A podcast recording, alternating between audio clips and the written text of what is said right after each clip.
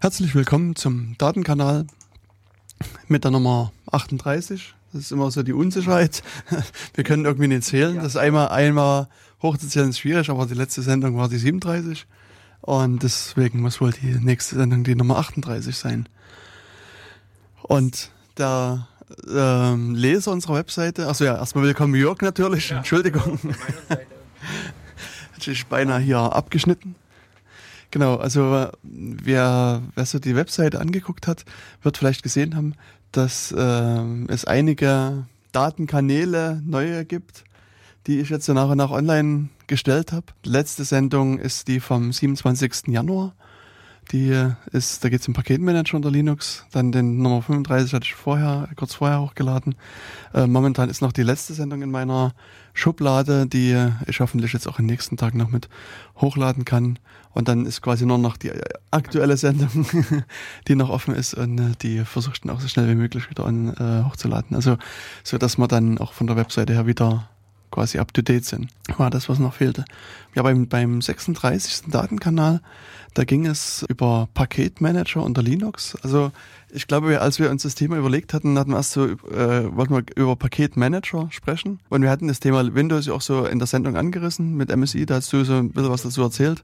Und ja, dann haben wir in der Sendung auch relativ viel Worte über Dateisysteme und äh, TargetZ und, und insbesondere den Debian-Paketmanager verloren die, also Paketmanager unter Linux, man könnte schon fast sagen, unter Debian GNU Linux war so da der Schwerpunkt der Sendung.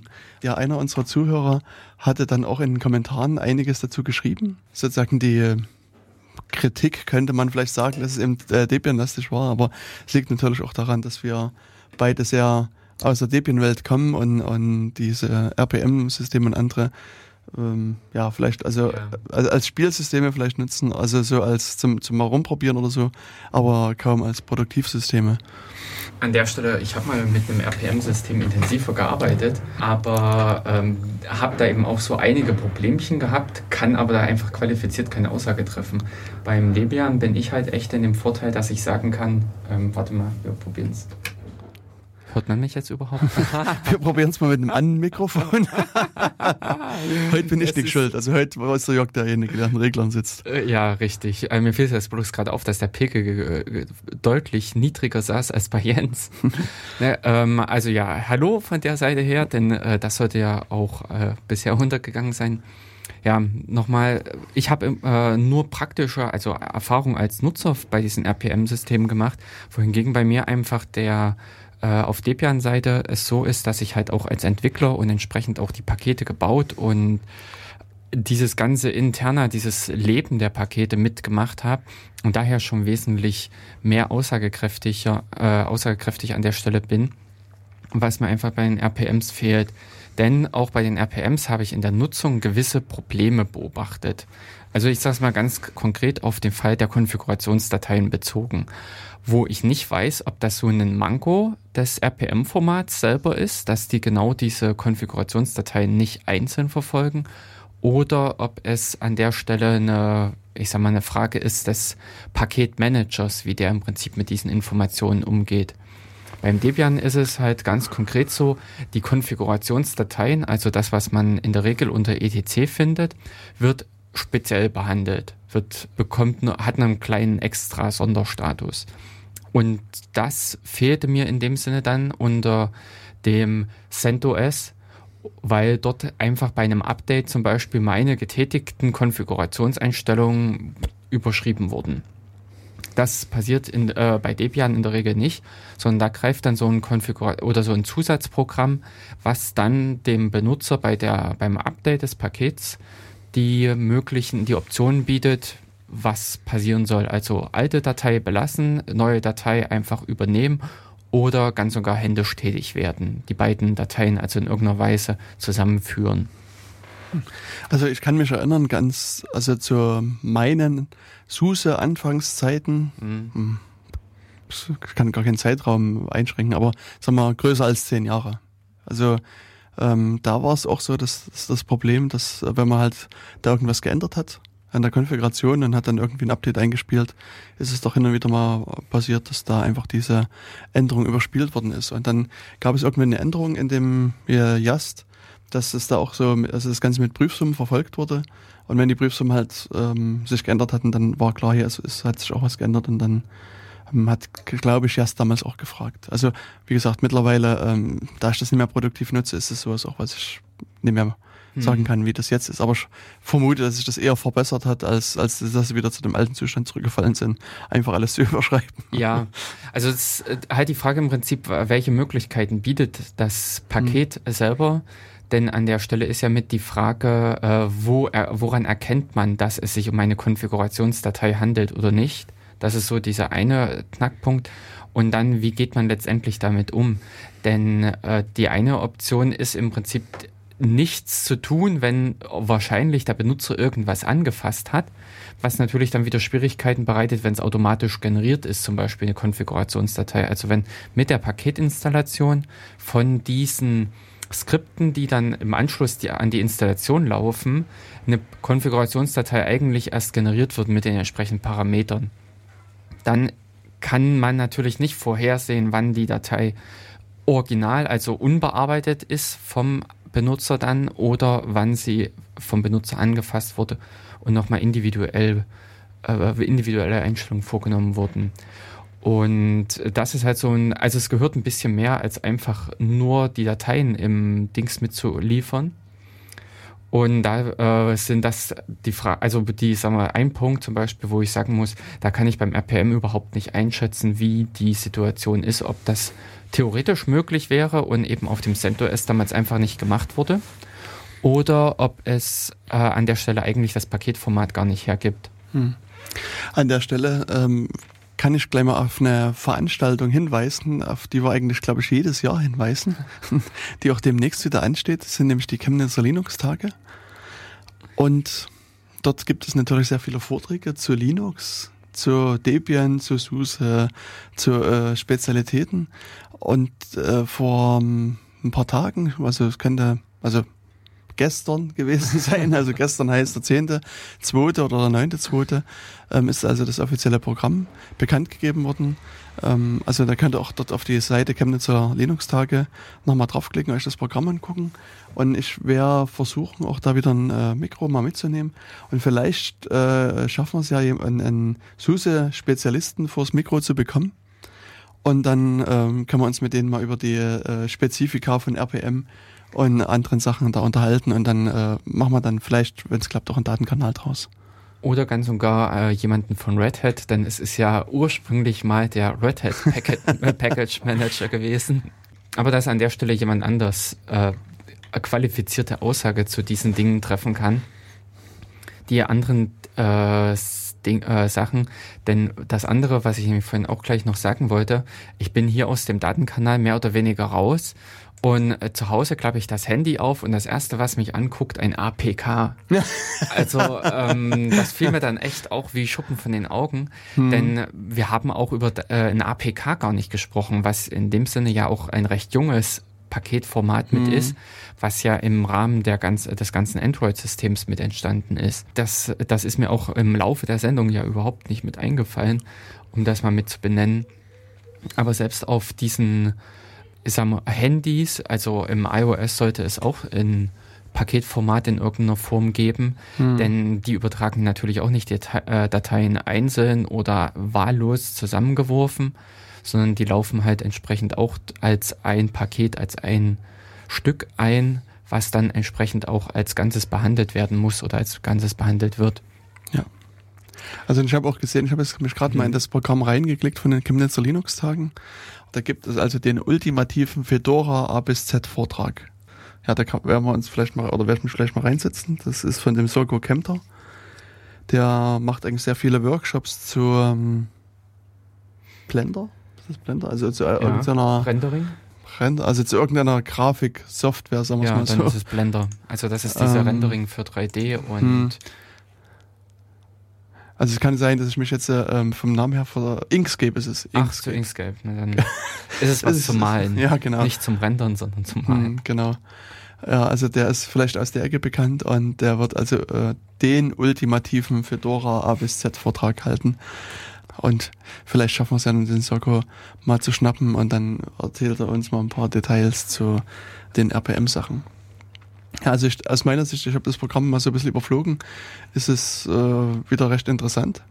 Gibt einige interessante Vorträge und was? Ich sehe da gerade Pearl 5.20. Hui. hm. Mal gucken, was. Also, das, also äh, der Vortrag ja. hat den Titel Pearl 5.20. Wo steht das produktive Pearl heute? Und ähm, also die Beschreibung heißt, Juhu, seit 5.20 hat Pearl endlich Signaturen. Natürlich steckt eine Geschichte dahinter, aber auch sonst hat sich einiges im letzten Jahr. Und es wird auch wieder ein kleines Quiz geben über einige überraschende Tiefen der Sprache. Es gibt also Spannung, Spiel, ähm, Quellcode. Nur das mit der Schokolade überlege ich mir noch. Es können auch Fragen zu Pearl 6 gestellt werden, auch wenn ich darauf nur am Rande eingehen werde. Also was ich da natürlich sehr putzig finde, die äh, Fragen zu den Tiefen der Sprache bei Pearl. zu den Untiefen. Ja, ja, hm. genau. Dieses um, the only language that looks the same before and after RSA encryption. Ja, genau. hm. Ja, das ist der alte ja. Pearl-Gag. Also, hm. also in dem Sinne ähm, gibt es halt auch noch mehr Paketformate. Und genau, die äh, nach der Sendung kamen halt bei uns im, äh, auf der Webseite äh, mehrere Kommentare mhm. von, ich glaube, es war eigentlich auch praktisch einer Person, ja. die sehr intensiv uns nochmal mit Informationen aus der RPM-Welt versorgt hat. Mhm. Also auch vielen Dank nochmal an den anonymen Kommentator oder die Kommentatorin. Also ich fand es sehr, sehr interessant, den Dialog, der sich hier entwickelt hat. Und also ich habe dort durchaus auch einiges gelernt. Mhm. Genau, also es, ähm, ich will das jetzt nicht vorlesen, es gibt, also das ist mhm. ähm, quasi ein bisschen ein Ping-Pong-Spiel zwischen mir und Anonym. Und wie gesagt, das kann man sich mal durchlesen. Das ist äh, nochmal eine Bereicherung aus meiner Sicht äh, zur Sendung. Genau. Also das Ganze gibt es nachzulesen auf datenkanal.org Genau. Und dort steht an erster Stelle dann noch der Datenkanal 37, nee, 36. 36. Also es ist gerade die aktuelle Sendung, die hier noch mhm. auf der mhm. Webseite steht. Und ich hoffe, dass das sich jetzt in den nächsten Tagen, sagen wir mal, an, ändert und ähm, dass dann die 37 dasteht und in noch mehr Tagen dann vielleicht die 38. Also die Sendung, die wir jetzt gerade ins Mikrofon hier reinreden, da steht. Genau, also ja, ähm, wie gesagt, also Chemnitzer Linux-Tage ähm, kann ich nur empfehlen. Das ist also eine sehr schöne Veranstaltung. Mhm. Wir haben auch ja schon hin und wieder darüber berichtet. Hier im Datenkanal, in, in älteren äh, Datenkanälen. Und es gibt da also Vorträge für Einsteiger und dann halt auch für Spezialisten. Also es gibt immer so, so Themenbeiträge. Also das Einsteigerforum ist eins, was eben sich wirklich an Einsteiger richtet. Dann einen eigenen eine Strecke, Vortragsstrecke zur Kernel-Sachen, also wirklich interner, zu Datenbanken, zur Publishing, Desktop-Geschichten äh, zu programmieren. Ähm, diesmal gibt es eine ganze Strecke zur LaTeX. Also LaTeX ist auch sowas, worüber wir gerne mal eine Sendung machen wollen. Ist also eine ähm, Seitenbeschreibungssprache, könnte man sagen, ähm, womit man halt sehr schöne, professionell aussehende Dokumente gestalten kann. Und so am zweiten Tag, am Sonntag dann, gibt es so Stränge zur Gesellschaft, also Linux und Gesellschaft. Da weiß ich jetzt nicht, was da man da sich darunter vorstellen kann. Äh, zu Storage. Ja. Allge allgemeinpolitische Themen. Sowas hatte ich auch da schon mal mehr. Ein, äh, diese Vortragsreihe mehr oder weniger ist jedes Jahr. Okay. Und äh, auch andere Jahre war ich da schon mit drin. Und dann sind das, ich sag mal, gesellschaftspolitische Fragestellungen, die getrieben aus dem Open Source Rahmen einfach aufgeworfen werden, beziehungsweise auch ähm, ganz konkret an irgendwelchen Sachen. Und dann ich sehe es hier gerade zum Beispiel freie Software in der Bildung. Solche Fragestellungen dann einfach, wie ist es möglich, was ist, äh, was sind alles für Hürden zu nehmen und solche Fragestellungen werden dann in dem äh, äh Themenstrang diskutiert. Hm. Und da, ähm, der, ja genau, in dem Strang hatte ich nämlich so, vor einigen Jahren schon zum Beispiel mal die das, äh, Auswertung oder den Bericht mit von dem Linux gehört, okay. also das Münchner Linux-Einführungsprojekt kam da zum Beispiel auch mal mit auf den Tisch und wurde im Prinzip all, äh, erklärt, was alles gut gegangen ist, was schlecht gegangen ist. So einfach mit die Praxiserfahrung aus dem Projekt heraus. Es, ich finde es ganz empfehlenswert. Achso, ja, und was, äh, also Gesellschaft ist so ein Themenbereich, das, da war stehen geblieben. Storage, also Speichersachen, ähm, dann Vortrag zu Linux, also Vortragsreihe. Ähm, System D, da oh. äh, das wird äh, sicherlich interessant im Sinne von äh, Popcorn-lastig. ja. Also ja, bei System, die scheiden sich so ein bisschen die Geister. Die einen finden das total toll, die anderen total äh, uncool quasi. Ähm, ja, also das mal gucken, was da passiert. Eine Vortragsreihe zu Identity Management, zu Virtualisierung, Monitoring, Security, dann Nerd-Themen werden eine Rolle spielen, wieder Publishing, wie schon am ersten Tag, dann was zu Web und dann noch MISC, also so Themen, die woanders nicht hingepasst haben. Ähm, das sind so die, die oh. BTRFS läuft unter MISC. Hm. Also fand ich das auch gerade sehr, sehr merkwürdig. BarterFS oder BTRFS läuft unter MISC. Das hätte man vielleicht auch anders einordnen können. Nein, im ähm, Storage-Vortrag hätte ich das ganz klar gepackt. Mm, aber ja, ja. naja, es ist egal. Also das ist äh, das äh, Komitee wird sich schon was dabei gedacht haben. Mhm. Ich selbst werde einen Vortrag zu dem in dem Security-Teil machen. Ähm, also wir ein bisschen was zu Tor, zum Tor-Servern erzählen, also wie man halt einen Tor-Server betreiben kann, was man vielleicht dann an Einsteller, Einstellungen treffen kann, um das schnell zu machen, sicher zu machen, um also so ein paar, paar Details dazu werde ich erzählen.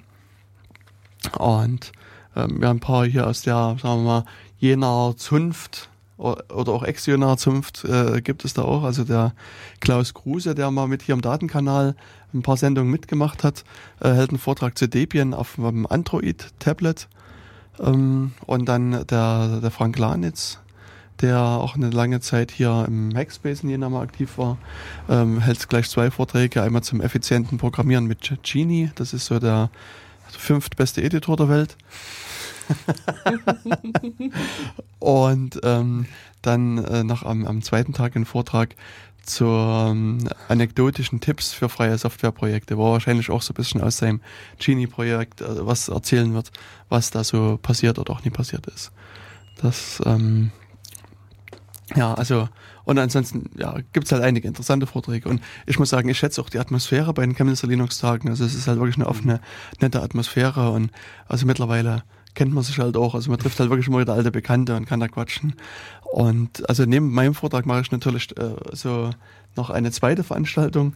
Das ist die ähm, Key Signing Party, wo wir uns treffen und uns gegenseitig unsere PGP-Schlüssel unterschreiben. Also wer so ein bisschen Interesse hat an E-Mail-Sicherheit und sich dann Schlüssel schon eingerichtet hat, der kann sich da vorher anmelden und wird dann in eine große Liste mit aufgenommen und dann kann an diesem Key Signing halt mit teilnehmen. Also das ist auch eher so ein ja, Social Event, Social, Social Networking, würde ich schon fast sagen.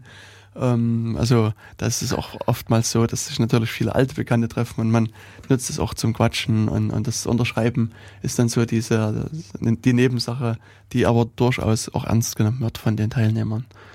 Ja, also wie gesagt, Chemnitzer Linux-Tage sind ein Besuch wert und mhm. Eintritt ist auch nicht teuer.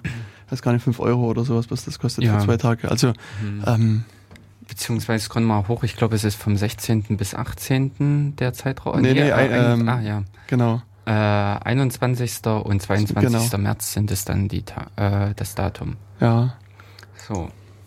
Genau, und weil ich es auch gerade gesehen habe, auf den auf der Webseite sind auch in der Regel immer mit Kontaktmöglichkeiten.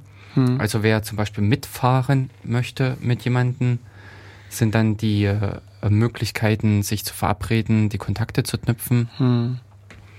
Und dann natürlich auch im Prinzip die anderen Wege und Möglichkeiten zum Chemnitzer Linux-Tagen zu gelangen sind beschrieben. Ja. Genau, mit inklusive oder was dann natürlich auch möglich ist, äh, dort zu übernachten. Gell? Das Turnhallen, Turnhallenübernachtung, hm, genau. die ist wieder angeboten. Die ist wieder angeboten. Aha, hm. ähm, da wird's, also da, ich bilde, mir ein, dass ich irgendwo was dazu schon gelesen habe. Unterkunft ähm, und, nee, da war Unterkunft und oh. Verpflegung bei Service. Ach hier, ja, weil lesen kann ist klar ein Vorteil. Ähm, hier, also da gibt es eine Karte und da ist sozusagen äh, auf der Karte äh, das, dieser Ort markiert. Also es ist relativ nah auch an dem ähm, mhm. Veranstaltungsort. Diese Turnhalle. Die Turnhalle, das kann man also. Also dieses Indoor-Camping. ja, meistens ist es ein bisschen zu kalt fürs Outdoor-Camping. Ja. Hm. Also ist, wie gesagt, es ist nicht weit, es ist ein paar Minuten Weg. Ähm, bis dahin hm. kann man also auch, ähm, ich weiß gar nicht, das war, das war auch vergleichsweise billig, das, das Indoor-Camping. Hier stehen gerade keine Preise. Ähm, allerdings müsst ihr eure eigenen Betten natürlich mitbringen. Also ähm, Isomatte, ein Schlafsack oder sowas. Ich meine, wer es nicht braucht, kann sich natürlich auch auf die nackten äh, äh, Parkettfußboden legen. genau, ja. und dort schlafen. Oder wie es beim 31C3 hatten, die, wo dann auch diverse ähm, Schlafmöglichkeiten in den Räumen genutzt worden ist. Das wird aber hier auch nicht möglich sein. Also bei einem 31C3 ist ja das Gute, da gab es halt Teppichfußboden, das ist von unten her nicht so kalt. Ah, ah. Und wer den Schlafsack mit hatte oder irgendwas anderes, der hat sich da irgendwo in die Ecke gelegt und dann hm, dort geschlafen. Das ich glaube, hier ist es so, dass das Gebäude auch abends zugeschlossen das, wird. Also ja, das ist ja auch ein reguläres Uni-Gebäude. Äh, hm. Ich glaube, da hat schon die Uni als äh, Raumsteller Schwierigkeiten damit, nachts jemanden drin zu lassen. Beziehungsweise ist auch in diesem Linux Live-Bereich, also dieser im Foyer unten, hm. haben ja auch viele ihre Sachen stehen. Ja. Also insofern auch für die Aussteller ist es natürlich eine Frage der Sicherheit, denn in gewissen, also man bringt einfach Werte mit. Das genau. ist so. Ist so und angefangen im Prinzip von der Ausrüstung, von den Aufstellern und allem drum und dran, ist es schon dann etwas angenehmer oder schläft man halt einfach ruhiger, wenn das Gebäude in dem Sinne gesichert ist. Hm. Genau, also das, das dazu zu den Chemnitzer Linux-Tagen, wie gesagt, guckt mal rein, guckt euch das an. Ähm, das ist ähm, eine Reise wert, wie man so schön sagt. Ja, und wir hatten bei der letzten Sendung, hatten wir uns ja so ein bisschen über den ähm, über eine andere Konferenz unterhalten. Der Jörg wird sich vielleicht noch erinnern. Und wir hatten ja das Problem dort gehabt, dass wir ähm, recht lange uns zu einzelnen Vorträgen unterhalten hatten und ähm, eigentlich gar nicht fertig geworden sind. Deswegen haben wir uns so entschieden, dass wir vielleicht hier und da ein paar Den Anschluss noch bringen, äh, ein paar Sachen im Anschluss hier noch erzählen zu dem 31C3, um das Ganze ähm, hier abzuschließen. Allerdings ähm, weiß ich gar nicht, in der Eile der letzten Sendung ist mir jetzt, habe ich gar nicht, gar nicht mehr geguckt, wo wir eigentlich stehen geblieben sind. Ähm, vielleicht ist es, ist es einfach sinnvoll, dass wir von hinten das Ganze aufrollen. Ähm, Na, das, beziehungsweise, äh, nee, wir waren im Prinzip am ersten Tag stehen geblieben, wo der Vortrag über die Drucker war. Also wir hatten äh, dann ja, auch genau. noch recht lange darüber gesprochen, hm. wie ähm, hm, hm, hm, den Herstellername fällt mir jetzt nicht Xerox. Ein. Xerox war das ja. ja ähm, mit dieser Fragestellung oder mit dieser Problematik umgegangen ist, dass die Drucker unter Umständen falsche Dinge wiedergegeben haben, als das, was man eigentlich kopieren wollte. Also es hm. waren in dem Sinne äh, Druckerhersteller, Kopiererhersteller, ja. klar, Xerox, äh, die Kopierer dort haben unter Umständen keine 1 zu 1 Kopie gefertigt, hm. sondern eine abgeänderte und ja. teilweise unter Umständen, also äh, äh, teilweise fatal falsch geändert. Hm. Genau, das lag also daran, dass die so eine Mustererkennung machen im Dokument und dann versuchen halt diese Muster wieder zu ersetzen. Also es ist keine, keine OCR-Software in dem Sinne, sondern die versuchen halt so eben äh, Ähnlichkeiten einfach. Ähnlichkeiten zu erkennen, also eben zu gucken, wo steht überall eine Eins im Dokument und dann wird die Eins einmal gespeichert und dann nur sozusagen die Position sich dann gemerkt und dann wird, wird diese Eins dann halt in die jeweiligen Positionen wieder reingeschrieben. Und ja, diese Mustererkennung funktionierte offensichtlich nicht ganz perfekt. ähm, ja, und das, also aber mittlerweile ist das Problem behoben, wobei eben auch hier nochmal gesagt werden muss, ja, dass ähm, der Vortrag auch meinte, dass diese Patches werden also nie irgendwie zentral verteilt, wie man es jetzt vielleicht von Microsoft kennt, äh, Microsoft Patch Day, sondern da gibt es also irgendwie eine Supportfirma, die diese Patches einspielt und es ist durchaus zu vermuten, dass die eine oder andere Supportfirma dann aus Kostengründen vielleicht sagt, naja, wir spielen den Patch jetzt, also machen das vielleicht später oder gar nicht. Und also das, also Patches werden vielleicht nicht alle so zentral ausgerollt. Also wenn ihr eine Firma kennt, die Xerox Workcenter betreiben, dann sprecht ihr durchaus mal an, ob die diesen entsprechenden Patch schon eingespielt haben oder eingespielt lassen haben. Und wenn nicht, sollten die das halt auch dringend machen. Mhm. Denn in dem Sinne ist es ja auch mit die Firma selbst, die den Support in Anspruch nehmen muss, die sagen muss, es möchte mal bitte jemand vorbeikommen. Mhm. Ich glaube, das wird auch eher das Problem mit sein, dass die Kunden, also die äh, Kopiererbesitzer, gar nicht wissen, dass sie in dem Sinne Ange äh, Hilfe benötigen und dementsprechend auch nicht äh, danach fragen. Ja. Also das ist das, wo man wahrscheinlich in der Autobranche jetzt an dieser Stelle sagen würde, man löst eine Rückholaktion aus. Mhm. Äh, aber praktisch funktioniert das ja wahrscheinlich nicht. Hm. Ähm, da würde ich mich jetzt mal nicht ganz so weit aus dem Fenster lehnen, denn ich weiß, wir hatten damals einen Kyocera-Drucker und der natürlich auch registriert wurde beim Hersteller und dementsprechend war der Hersteller auch darüber im Bilde, wer in dem Sinne anzuschreiben ist, wenn es mit einer Modellserie Probleme gibt. Das ist wieder so eine Frage, glaube ich, da kommen wir dann auch schon wieder in Richtung Datenschutz und ähnliches. Hm. Wo ist es sinnvoll, wo ist es äh, hilfreich oder wo ist es im Prinzip übertrieben, dass zum Beispiel der Hersteller jedes einzelne Produkt mit Kontaktmöglichkeiten kennt. Ja. Eben wie hier in dem Beispiel zeigt sich, dass es hilfreich sein kann. Hm. Wobei, also, also so einen schweren Bug in seine Software einzubauen, ist schon, schon sportlich. Also ich weiß nicht, ob das, also wenn man sozusagen das, das ein bisschen abwägt, ähm, ob das so, so ähm, sinnvoll ist. Ich meine, als Firma ist es vielleicht auch noch ein bisschen was anderes, da äh, sozusagen die Firmenkontaktadresse anzugeben, aber als Privatperson. Hm. Also ich würde äh, sagen, äh, sag niemals nie. Das hm. ist dieses Problem, äh, alles, äh, jeglicher möglicher Code oder äh, auch eben selbst die Hardwareentwicklung kann es ja auch betreffen. Mhm. Die können dermaßen kaputt sein, dass man eben, wie zum Beispiel bei der Autobranche davon sprechen würde, eine Rückholaktion auszulösen. Ja. Und das erlebe ich auch selbst äh, im praktischen Softwareleben, dass man sagt, okay, das ist schon nicht so schlimm. Und äh, auf den Fix folgt der Fix des Fixes, des Fixes zum Fix. Hm. Also das ist das ähm, hin und her, aber weil es eben nicht möglich oder äh, weil es nur schwer denkbar ist, dass ein Fehler drin ist, das würde ich eigentlich als Begründung dann nicht heranziehen. Eher so diese Konsequenzen daraus, eben, äh, was bedeutet es, wenn meine Daten bei dem äh, Hersteller ja. in dem Sinne bekannt sind? Oder was heißt es im Prinzip, ich habe ein defektes Gerät? So, was genau. ich sehr wahrscheinlich im äh, Endanwenderbereich sowieso nach zwei Jahren habe. genau. Das wäre eigentlich auch mal eine Sendung wert über, über diese, ähm, es fällt mir gerade der Name wieder nicht ein. Ähm, äh, also Obsoleszenzpolitik, äh, Obsoleszenzpolitik ja, ja. oder genau geplante Obsoleszenz.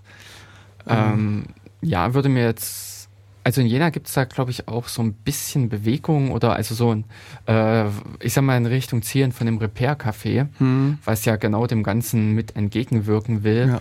Und äh, jeder kennt das mit Sicherheit auch so aus dem privaten Leben oder noch, also ich sag mal, wer irgendwie Berührung mit der DDR hatte, ähm, kennt das natürlich jetzt noch im schlimmeren äh, Rahmen.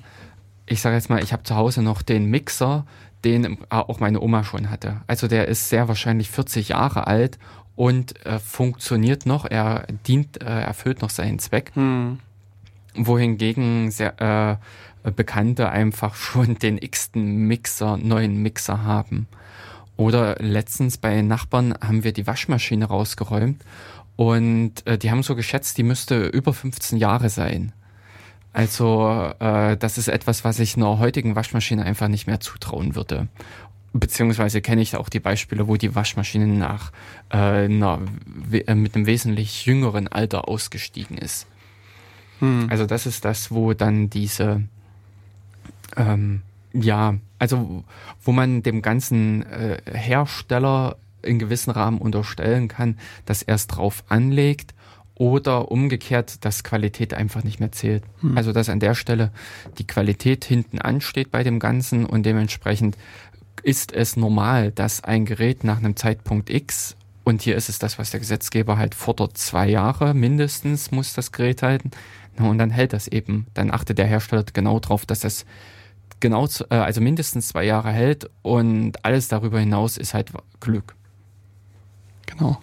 Ja, und wenn man halt so ein kaputtes Gerät hat, dann gibt es eben dieses Repariercafé in Jena und natürlich auch in relativ vielen anderen Städten. Also das Konzept ist ja schon relativ weit verbreitet. Und dann kann man halt mit dem Gerät mal hingehen und äh, die dortischen Leute fragen, ob das vielleicht noch zu reparieren ist. Und wer da Interesse hat, es gibt also äh, eine Seite, die heißt reparier-café.de ähm, und da stehen dann auch die nächsten Termine drauf. Also der 26.2., 29.3. sind jeweils die Termine. Ähm, man muss halt ein bisschen gucken, wo das ist. Also die äh, Macher von diesem ähm, Repariercafé ändern immer mal den, den Ort. Das ist einmal im Freiraum hier in Jena und einmal im Hackspace von Jena. Also es äh, ist immer gut vorher mal auf die Webseite zu gucken und äh, bisher sind die nächsten, also die jeweiligen Termine immer so am Ende des Monats, immer so letztes Wochenende im Monat gewesen. Ähm, und dann kann man halt mit seinem Gerät hingehen und sagen, hier, das ist das Problem und dann versuchen die halt zu helfen, ähm, mhm. dass das Gerät irgendwie wieder repariert werden kann häufig, also hat man ja einfach elektronische Geräte heutzutage. Es ist ja in fast allen in irgendeiner Form in äh, Prozessor, äh, ein paar äh, Widerstände und all diese ganze Technik drin. Und oftmals ist es wirklich auch nur, dass ein kleiner Teil dieser ganzen Technik ausgefallen ist, so dass es an der Stelle nicht mal so viel Aufwand bedarf, dieses Ganze auszutauschen. Es ist halt einfach, dass das im großen Stil nicht Mm, ich sag mal, automatisierbar ist, nicht so richtig in die Prozesse passt von einem Unternehmen und daher eigentlich auch nicht mehr so richtig, ich nenne es jetzt mal salonfähig ist für Unternehmen, diese Nachpflege für Produkte zu betreiben. Also dass man in dem Sinne A, zum Beispiel solche Sachen wie Schaltpläne mit herausgibt, dass man unter Umständen zu dem Fernseher, und das kenne ich eigentlich auch noch, dass man nach der Wende also einen neuen Fernseher gekauft hat und da waren unter Umständen auch noch richtig Schaltpläne oder wenigstens mhm, ja, die Blockschaltbilder mit dabei, dass man sich grob eine Orientierung verschaffen konnte, um eventuell etwas zu reparieren. Man selbst in der Regel nicht, aber heutzutage ist bei diesen ganzen Geräten, die äh, geschaffen werden, ja oftmals auch schon einem qualifizierten äh, Arbeiter, äh, die es in die Hände gebunden, weil der dann auch eigentlich einfach nicht mehr weiß, wo richtig ansetzen, weil einfach auch alle Geräte individuell gestaltet sind und man da schon ein bisschen Übung, ein bisschen Zeit braucht, um den Fehler, die Fehlerquelle zu finden. Das ist das, wo hier im Prinzip im, äh, in dem Repariercafé natürlich Leute sitzen, die äh, das Ganze hobbymäßig betreiben. Die sind dann enthusiastisch und äh, lieben dann in dem Sinne die kaputten Geräte, weil es natürlich eine Herausforderung darstellt, sich genau diese, äh, dieser äh, Aufgabe zu widmen und die Fehlerstelle zu finden. Es ist natürlich in dem Sinne sind das meist auch Leute, die in irgendeiner Form mit Elektronik im Berufsleben zu tun haben und die natürlich in dem Sinne auch ihre Fertigkeiten einfach auf dem Wege schulen. Wobei, also man muss sagen, es geht ja hier also bei dem Repariercafé gar nicht nur um äh, elektronische Geräte, also auch wenn, wenn eure Hose oder eure Pullover, mhm, ja. eure Jacke kaputt ist, ähm, gibt es also da auch Leute, die Nähmaschine bedienen können und, und euch zeigen, wie das wieder zu reparieren geht. Und grundsätzlich ist es schon so, dass, dass die Idee hinter dem Repariercafé ist nicht, dass man mit irgendeinem kaputten Gegenstand hinkommt und dann repariert das jemand für dich selbst, sondern ähm, sie wollen eher ein bisschen zeigen, wie das zu reparieren geht. Also so, sie wollen auch die Leute ermutigen, das selbst zu machen. Natürlich, ähm, je nachdem, wie schwierig das ist, kann es sein, dass die es am Ende trotzdem vielleicht machen oder, oder sehr viel von der Reparatur selbst machen. Aber sozusagen äh, grundsätzlich ist die Idee, dass, dass ähm, derjenige, der kommt, dem soll einfach geholfen werden, sich selbst zu helfen. Hilfe zur Selbsthilfe ähm, sozusagen. Und ja, was du schon sagst, es gibt also wie gesagt Leute, die mit Nähmaschinen umgehen können. Es gibt jemanden, der mit Holz, von Holzbearbeitung äh, sehr mhm. viel Ahnung hat. Es gibt Elektriker, Elektroniker, die halt in der Schiene Ahnung haben. Also es ist ein sehr breites Spektrum und ähm, also mein Eindruck ist auch, dass das äh, sehr gut eingeschlagen hat, dieses Reparierercafé in Jena und es sehr viele Leute jetzt ähm, auch da mitmachen und es natürlich auch mittlerweile ein recht breites Spektrum an, an Menschen gibt, die Erfahrung mit verschiedenen Geräten haben, wie die mhm. zu reparieren gehen oder was man vielleicht machen kann. Ähm, eventuell brauchen wir vielleicht ein bisschen Geduld. Es kann halt sein, dass beim ersten Mal halt genau die Person, die man braucht, fehlt, sondern die, dass die vielleicht beim nächsten Mal da ist. Also das ist dann halt, ähm, mhm. sag mal, der Nachteil solcher Projekte, dass es keine garantierte Dienstleistung ist, sondern ja. ähm, wie, mal auf Freiwilligkeit angewiesen ist. Mhm. Aber das ist in dem Sinne ja wirklich die äh, Ausdehnung, die Fortführung, dass wir, was wir jetzt persönlich halt vor Jahren erlebt haben im Rahmen des Linux-Stammtischs, was man in dem Sinne bei Open Source und Ähnlichen miterlebt oder erleben kann, dass man an der Stelle, wenn man die Fähigkeiten eben besitzt, zu programmieren oder sich mit dem Computer auseinanderzusetzen, die Zeit dazu hat, an der Stelle eben auch anderen helfen kann. Das ist das, wo mhm. wir ja auch selbst am Linux-Stammtisch, ich sag mal vor Jahren, noch so äh, viele Fragen einfach hatten, wo Leute kamen, das und das funktioniert nicht. Und unter Umständen hat man diese Leute auch nur ein oder vielleicht zweimal gesehen. Ich habe es äh, auch umgekehrt gehabt, dass, äh, dass ich dann zu den Leuten hin bin oder sowas, dass dann im Prinzip, äh, dass ich vor Ort in irgendeiner Weise geholfen habe, weil einfach der Computer hin und her tragen, naja, nicht wirklich möglich war. Aber da saß man dann im Nachgang noch zusammen, hm. hat dann noch irgendwie einen Wein getrunken und noch in zwei Stunden geschnattert. Und an der Stelle war ein schöner Abend plus äh, jemandem noch geholfen. Also dass in dem Sinne auch an der Stelle etwas Soziales wieder mit anknüpft, was man ja weniger hat, äh, wenn man, äh, ich sage jetzt mal, den Anruf bei einem Hersteller tätigt und sich dort durch das Telefoncenter durcharbeiten muss, äh, mit permanenten Warten und weitervermittelt werden. Ja, und dann mit etwas Glück kriegt man auch geholfen oder so. Kriegt man geholfen oder aus Versehen ist irgendwie der Anruf verloren gegangen und jemand hat aufgelegt. Mhm. Ich denke, diese Erfahrung mit Support-Hotlines, die, von denen kann man alle äh, längere Zeit berichten. Ja. Genau, also das ist so der Hinweis auf das Repariercafé genau. in Jena. Ähm, Informationen dazu wären halt zu finden unter reparier, richtig, dieses Wort, Bindestrich Café.de. Ja. Genau. Ja, und ähm, in dem Sinne springen wir dann wieder den äh, kleinen Schritt zurück zu den äh, Xerox-Druckern, äh, genau. äh, Kopierern. Die man in dem Falle nicht selbst reparieren kann. kann. Hm. Ähm, und damit wieder zurück in das Programm des äh, CCC. Äh, 31C3? Genau, 31C3. Genau. Und also der, ähm, dieser Vortrag Trauerkeim Scan, den du nicht selbst gefälscht hast, das war äh, der vorletzte des zweiten Tages. Ja, und der letzte war dann die Fnord News Show, wo äh, Frank Krieger und Fefe halt so ja, ein paar andere Nachrichten halt gebracht haben. also das ist halt ähm, ja, eher unterhaltsam, den beiden zu lauschen, die dann irgendwelche Nachrichten ausgraben.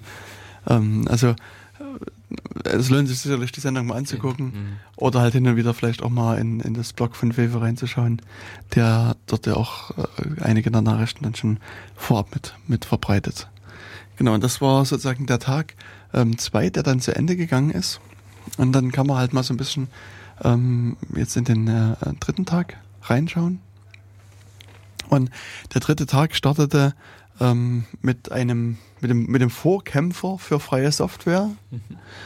Der Vortrag heißt Freedom in Your Computer and Internet.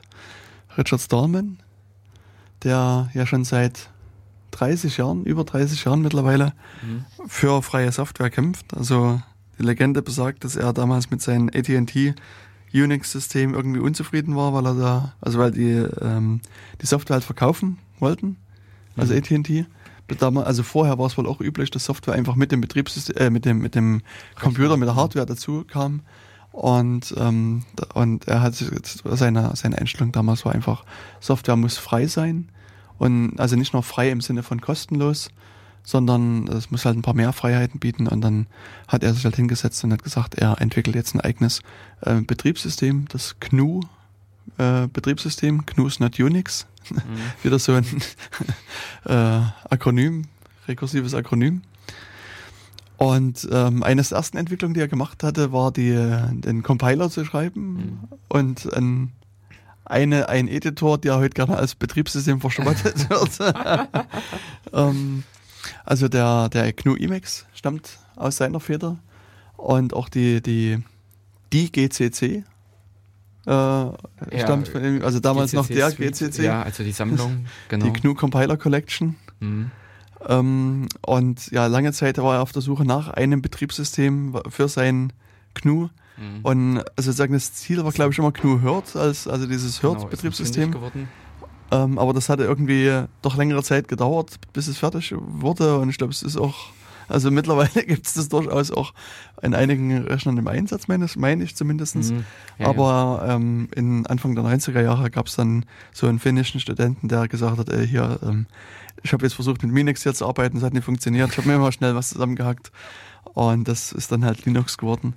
Und äh, deswegen legt er auch immer großen Wert drauf. Dass, also GNU ist äh, das, das Linux, der Linux-Kernel ist sozusagen das Betriebssystem von GNU und deswegen sollte es eben auch immer als GNU Linux bezeichnet werden. Also er legt sehr viel Wert auf so die korrekte Namensbezeichnung. Und deswegen, ähm, also er stört sich auch sehr an dem Begriff Open Source Software und, und weil Open Source heißt eben nur, dass man die Quellen frei einsehen kann und freie Software dagegen ist halt eben die Freiheit selbst, also diese vier Freiheiten, die er ähm, definiert hat. Hm. Kriegst du sie noch zusammen? Ähm, nee, nee mir, mir schoss jetzt gerade eben wieder nur dieser Floss-Begriff durch, äh, oder äh, ja, das hm. Floss-Akronym durch den Kopf. Ja. Ähm, aber naja, eben die Freiheit, äh, Änderungen vorzunehmen. Genau. Äh, die freie Software frei zu verteilen. Ja. Dann auch natürlich, was äh, also das ist das Grundlegende, die freie Benutzung. Ah, ja. Und ähm, auch die, ich glaube, die freie Einsicht in die Quellen. Also dass man ähm, auch okay. in die Quellen einsehen kann. Ja.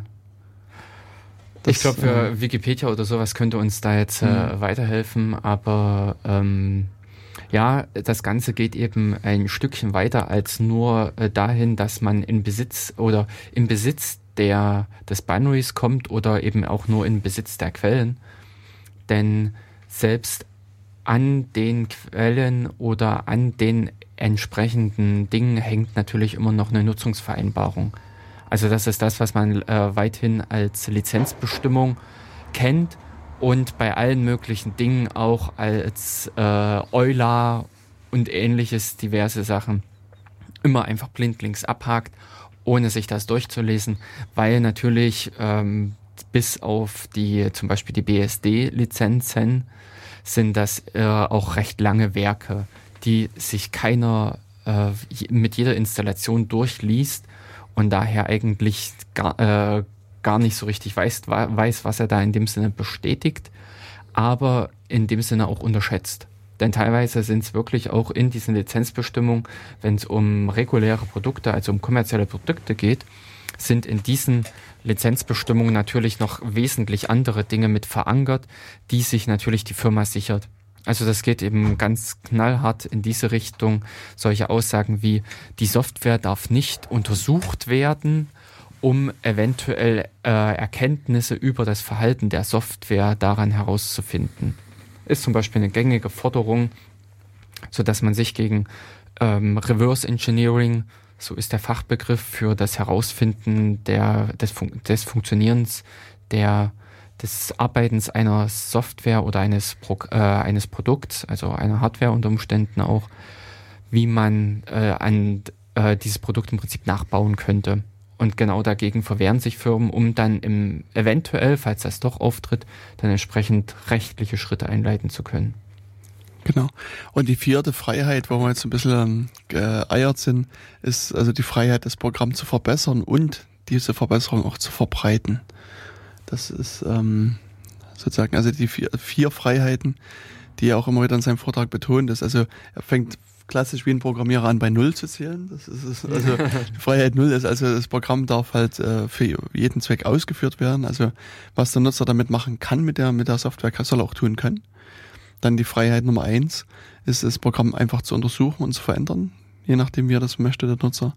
Freiheit zwei ist das Programm zu verbreiten und Freiheit drei eben das äh, Programm zu verbessern und auch diese Verbesserung ähm, zu äh, verbreiten. Das, verbreiten zu dürfen. Genau. Hm. Und erst wenn, wenn eine Software diese vier Freiheiten erlaubt, zählt es dann eben als freie Software oder Free and Libre Software. Hm. Also das, da kommt das L, Free Libre Open Source Software. Hm. Und, und Open Source Software ist eben halt nur freie Quellen, also offene Quellen. Genau. Und den, also da fehlt eben dieser, äh, diese vierte Freiheit, das, das Programm auch verbessern zu dürfen. Also ähm, auch bei Microsoft zum Beispiel, also unter Umständen, also Microsoft Windows ist für einige Firmen wohl, was ich so weiß, Open Source Software, also die haben Einblick Zugriff zum, äh, Zugriff zum Quellcode. Dennoch dürfen sie halt den, den Quellcode nicht verbessern und dann die Verbesserung irgendwie beliebig verbreiten. Also das, das können sie sicherlich an Microsoft weitergeben und sagen, hier, so geht's besser, aber ähm, das ist halt sozusagen ein eingeschränkter Weg. Mhm. Das äh, eben wie bei, bei, Firmen ist natürlich dann meist oft, äh, also das Ziel, dass man die Software in seinem äh, Sinne anpasst und sie hausintern einsetzt, wobei Firmen, also bei kommerziellen Dingen oftmals einfach nicht der gesellschaftliche, der gemeinschaftliche Gedanke dahinter steht und äh, daher auch nicht auf dieses Recht in dem Sinne geachtet wird, dass man es verbreiten, veröffentlichen und nutzen kann sondern ähm, da sind natürlich die Eigeninteressen wesentlich höher gelagert. Aber im Sinne der Gesellschaft ist es natürlich wirklich, dass man Soft äh, dass man diese Forderung eigentlich an Software stellen sollte. Denn, äh, und so erleben es dann auch mal Firmen, dass sie genau an der Stelle an solchen Punkten scheitern, wenn eben zum Beispiel ein Konzern wie Microsoft sagt, das interessiert uns nicht oder wir haben gerade keine Zeit dafür, wir werden den Fehler jetzt nicht beheben und daraufhin zum Beispiel die Produktion zum Stehen kommt. Also an der Stelle ist es dann einfach, dass auch eine Firma, die eventuell X, ich sag mal, eventuell auch Millionen Umsatz pro Monat macht, an der Stelle einfach scheitert, weil sie nicht an die entsprechenden Möglichkeiten, also weil sie nicht die entsprechenden Möglichkeiten hat, weiterzuleben. Und ja. das ist das, wo dann eventuell auch solche ähm, Anforderungen an Software auch in dem Rahmen von Interesse sind. Genau, und in seinem Vortrag hat halt der ähm, Richard, Richard Stallman, hm.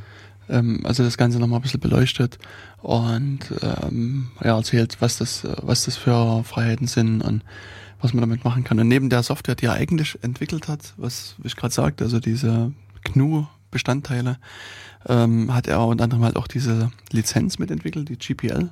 Mhm. Ähm, ich glaube, wir haben uns auch schon im Datenkanal über Lizenzen so ein bisschen ausgelassen. Mhm. Auch schon vor ein paar Sendungen her. Und also die, auch die GPL stammt quasi aus seiner Feder, die jetzt mittlerweile in der dritten Version mhm. draußen ist.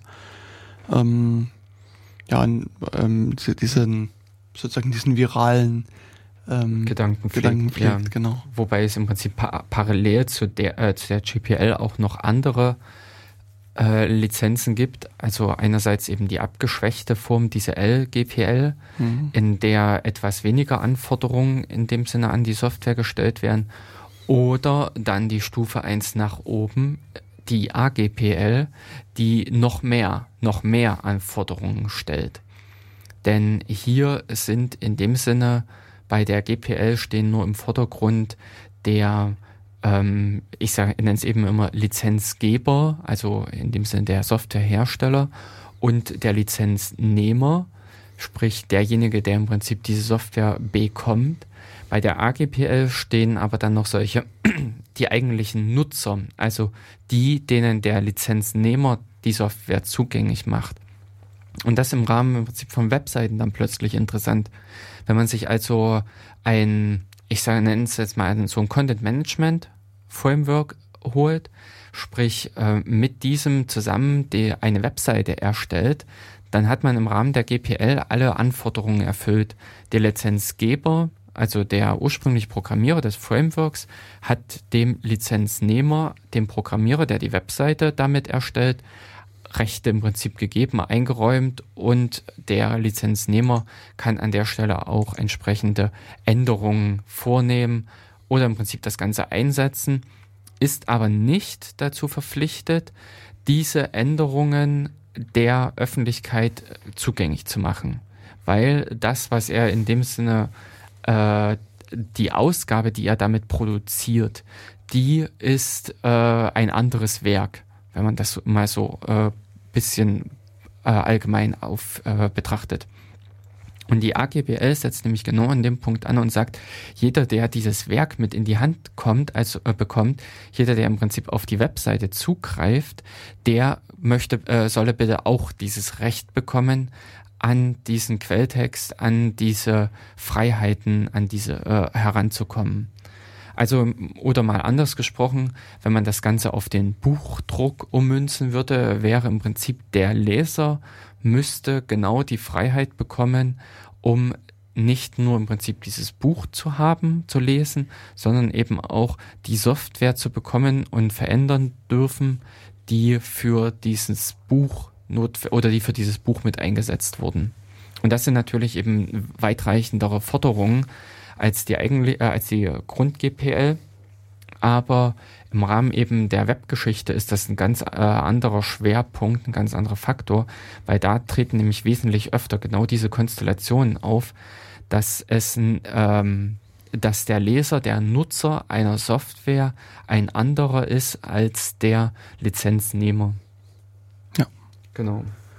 Genau. Aber ich glaube, diese Dinge hatten wir damals auch dann schon mit in diesem Datenkanal über die Lizenzen in, äh, besprochen gehabt. Und äh, wer in dem Sinne, wir schauen jetzt auch mal nebenbei, wann das war. Also wer das nochmal äh, hören möchte, lesen möchte, oder? Haben wir es nicht? Unser wir haben ja mittlerweile ein Archiv. ähm, Nutzungsbedingungen. Vielleicht, äh. vielleicht wollten wir noch was zu Lizenzen machen. ähm,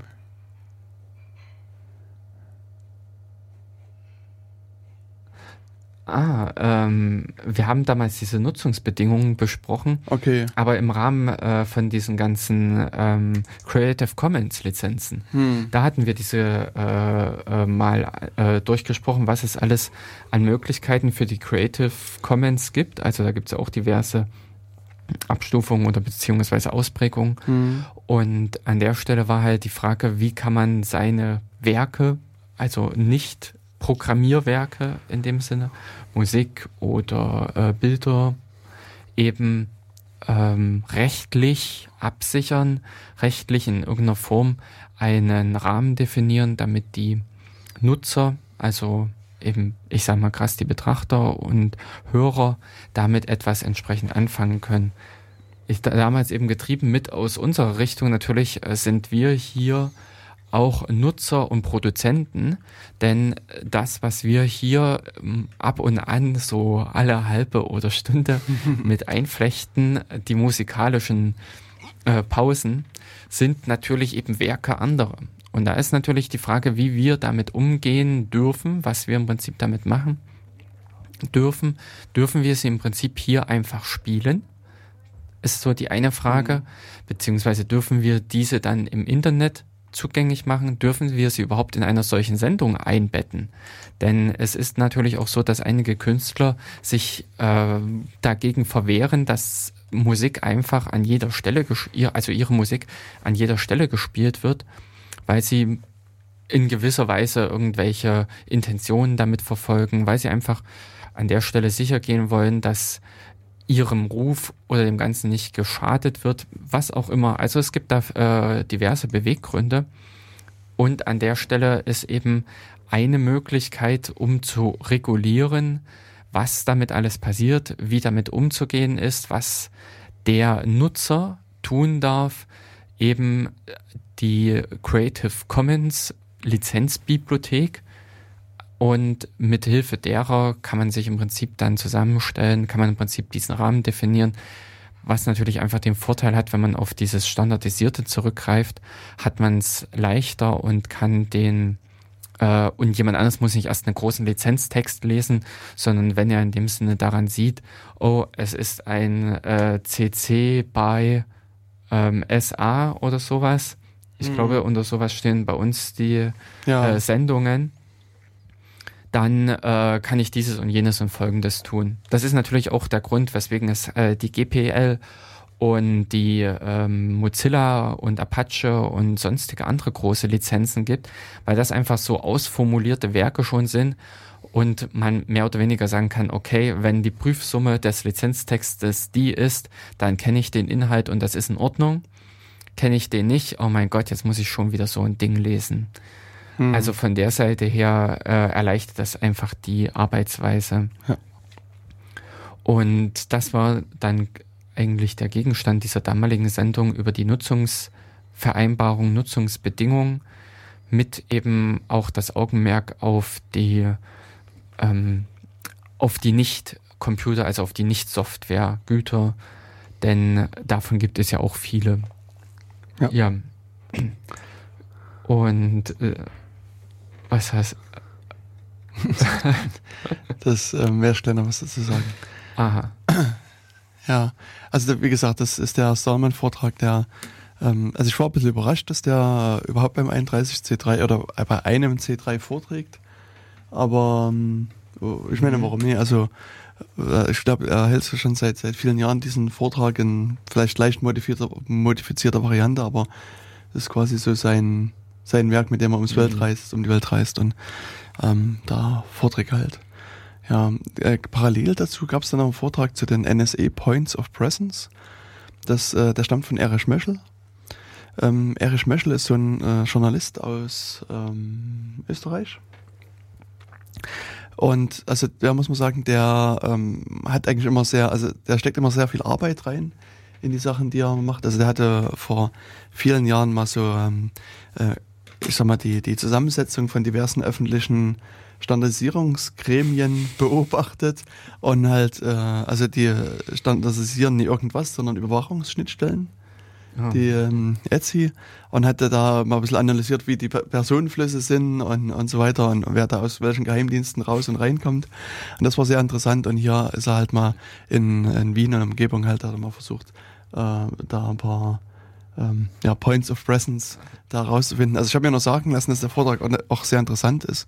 Ich selbst habe noch nie reingehört. Also das ist auch einer, der noch auf meiner To-Do-Anhörliste steht. to, to Hear. To Hear-Liste, genau aber ich habe es einfach noch nie geschafft, das äh, mir mal anzuhören. Aber wer da Interesse hat, ähm, kann das sicherlich tun. Ist äh, eine Stunde gut äh, investierte Zeit aus meiner Sicht. Ja, die anderen Vorträge, die es dann noch parallel gab, das war ging es um äh, eine Sicherheitsanalyse von einem äh, X-Ray-Scanner, also so ein Body-Scanner. Hm. Ähm, kann ich nichts dazu sagen. Und ähm, Why do we need an Open Food Information Platform? Ähm, ist, ähm, ja, habe ich auch nichts dazu gehört, auch nicht von den Inhalten gehört, also kann ich nichts dazu sagen. Und am dritten Tag äh, gibt es dann einen großen äh, Blog, großen Vortragsblock, der Jahresrückblick des CCC.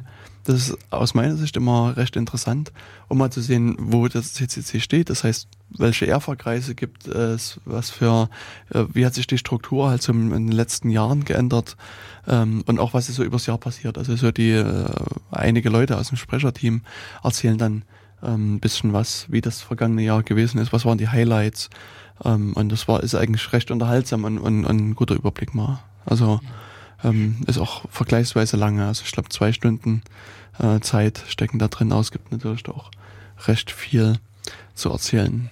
Auch parallel quasi laufen die Lightning Talks, die ähm, auch an, an mehreren Tagen laufen. Das heißt, da kann man immer so in so einer Kurzvortragsform was erzählen, also fünf Minuten Zeit, ähm, kurz was zu seinem Projekt zu erzählen oder zu, zu Sachen, wo man vielleicht Helfer braucht.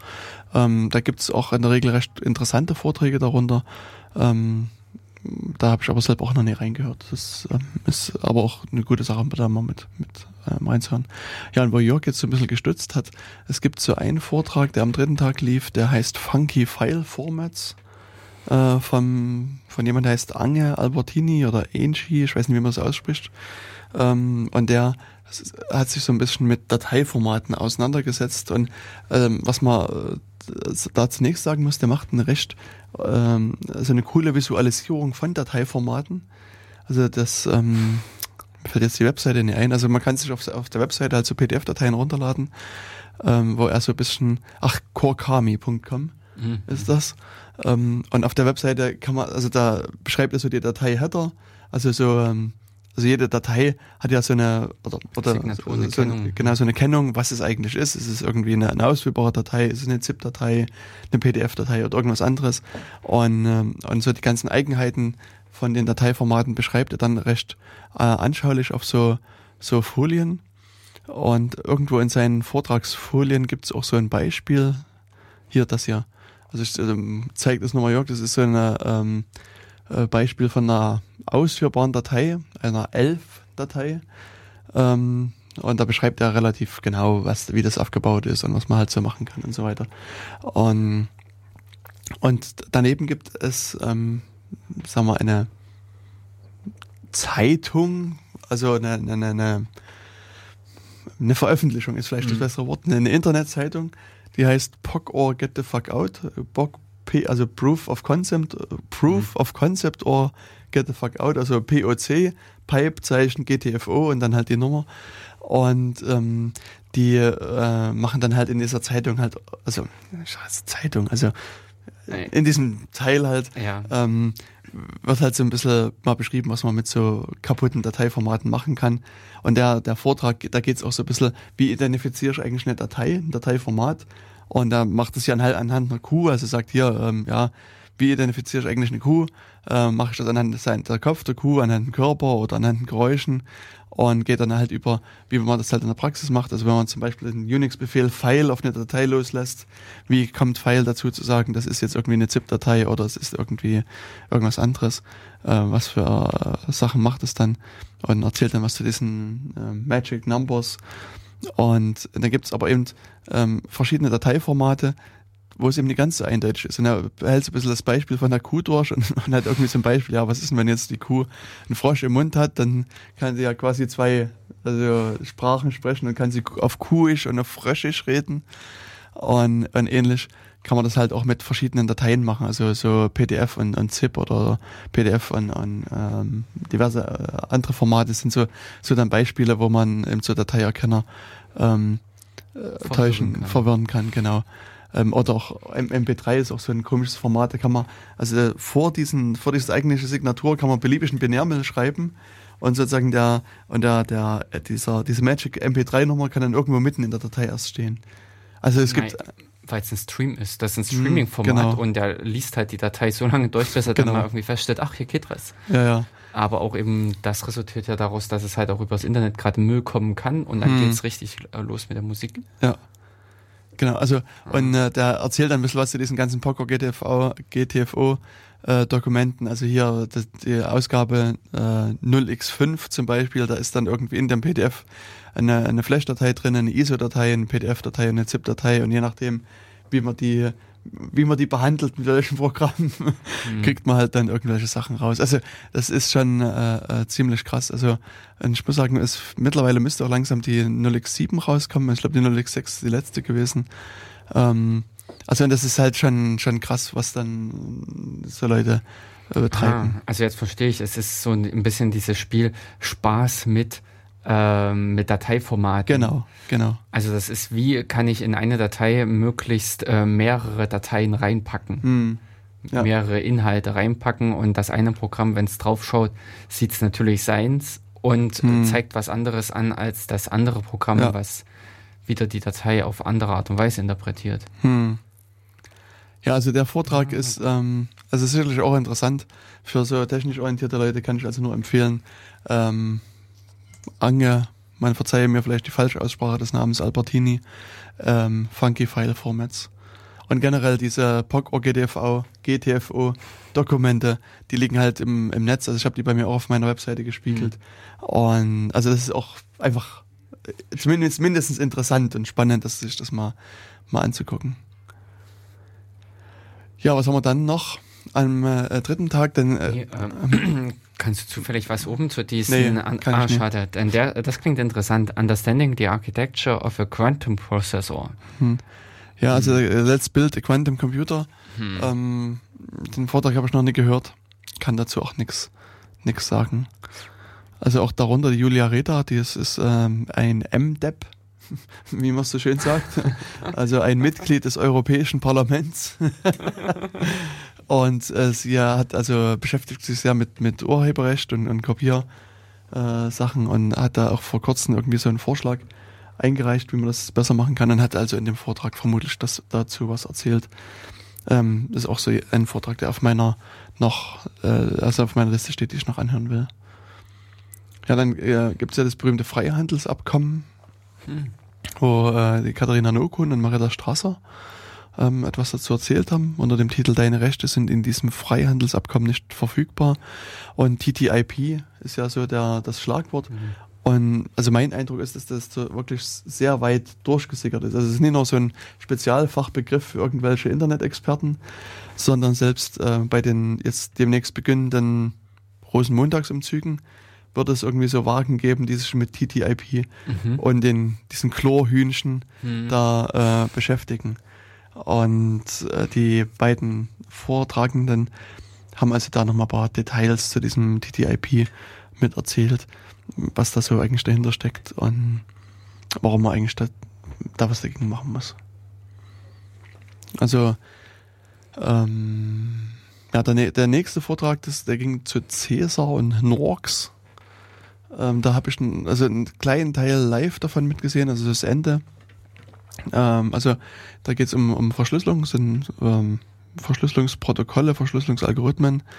Ähm, und die sind vergleichsweise neu, beide. Und ähm, also da muss, das muss man äh, sich anhören, beziehungsweise wir müssten mal eine Sendung zur äh, Kryptographie im Allgemeinen machen. Mhm. Ähm, mehr, äh, anfangen. Also ich glaube, das können auch mehrere sein. Ja, ja, das, auf jeden Fall. Weil NoRX, das ist, äh, bezieht sich auf so eine spezielle ähm, Form von, von Algorithmen. Also das, das wird jetzt auch zu weit führen, denke ich, das äh, äh jetzt, jetzt zu erklären. Also ähm, wer an Krypto interessiert ist, sollte sich das anhören. Ähm, ist interessant, aber ist halt doch sehr, sehr technisch. Mhm. Ähm, was haben wir da noch? Also dann äh, habe ich mir noch einen Vortrag live mit angehört von Ian Goldberg, äh, George Danisis und Nikita Borisov, wobei der Nikita selbst nicht mit da war, sondern die beiden Erstgenannten haben den Vortrag gehalten. Gehen es um, also das heißt, der heißt DP5, Privacy Information Retrieval for, for Privacy Preserving Presence. also das klingt erstmal ein bisschen kompliziert. Und was die sich ausgedacht haben, ähm, ist äh, also Privacy, äh, äh, Private Information Retrieval. Also sozusagen, sie haben sich Gedanken gemacht, wie kann man äh, Informationen beziehen, ohne dass jetzt irgendjemand rausfindet, ähm, wer diese Informationen be beziehen will. Also das Beispiel, was Sie im Vortrag hatten, mhm. ich glaube, das hatte ich in der letzten Sendung schon mal kurz mit angesprochen, ist, äh, man hat einen Forscher, der lädt sich jetzt irgendwelche Patente aus einer Patentdatenbank herunter. Und der Betreiber der Patentdatenbank kann ja erst nachsehen, wer was runterlädt und kann dann sehen, okay, der interessiert sich für äh, die Technologie X, also wird er vermutlich was in dem Bereich machen und, und kann dann eben daraus seine Schlüsse ziehen. Und das will man unter Umständen nie, sondern sozusagen, eventuell will man äh, sozusagen sich da Dokumente runterladen, ohne dass der Betreiber irgendwie feststellen kann, was da passiert. Und so der generische äh, Hinweis wäre, okay, man nimmt einen Anonymisierer, sowas wie Gendonym oder Tor oder sowas und dann ist alles gut. Aber es äh, funktioniert natürlich nicht, weil der äh, Betreiber kann immer noch sehen, dass, also, dass da bestimmte Dateien runtergeladen werden. Also ähm, es erfüllt also hier in dem Fall nicht unbedingt den Zweck, den man will. Und ähm, gibt also spezielle Pr Private Information Retrieval Protokolle, die sich eher darum kümmern. Und ja, der einfachste Fall wäre einfach zu sagen, ich lade mir die gesamte Patentdatenbank herunter und mache dann lokal einfach das, äh, gucke ich mir die Dateien an, die ich brauche. Und Jörg hat schon die, die richtige Handbewegung dazu gemacht. Also üblicherweise muss man für, ja, für jedes Patent, was man runterlädt, bezahlen. Und das ist in der Regel auch nicht so knapp. Ähm, oder auch für diverse Standards. Also wenn ich so an, an diverse ISO-Standards denke, die mhm. kosten ja auch durchaus einiges an Geld.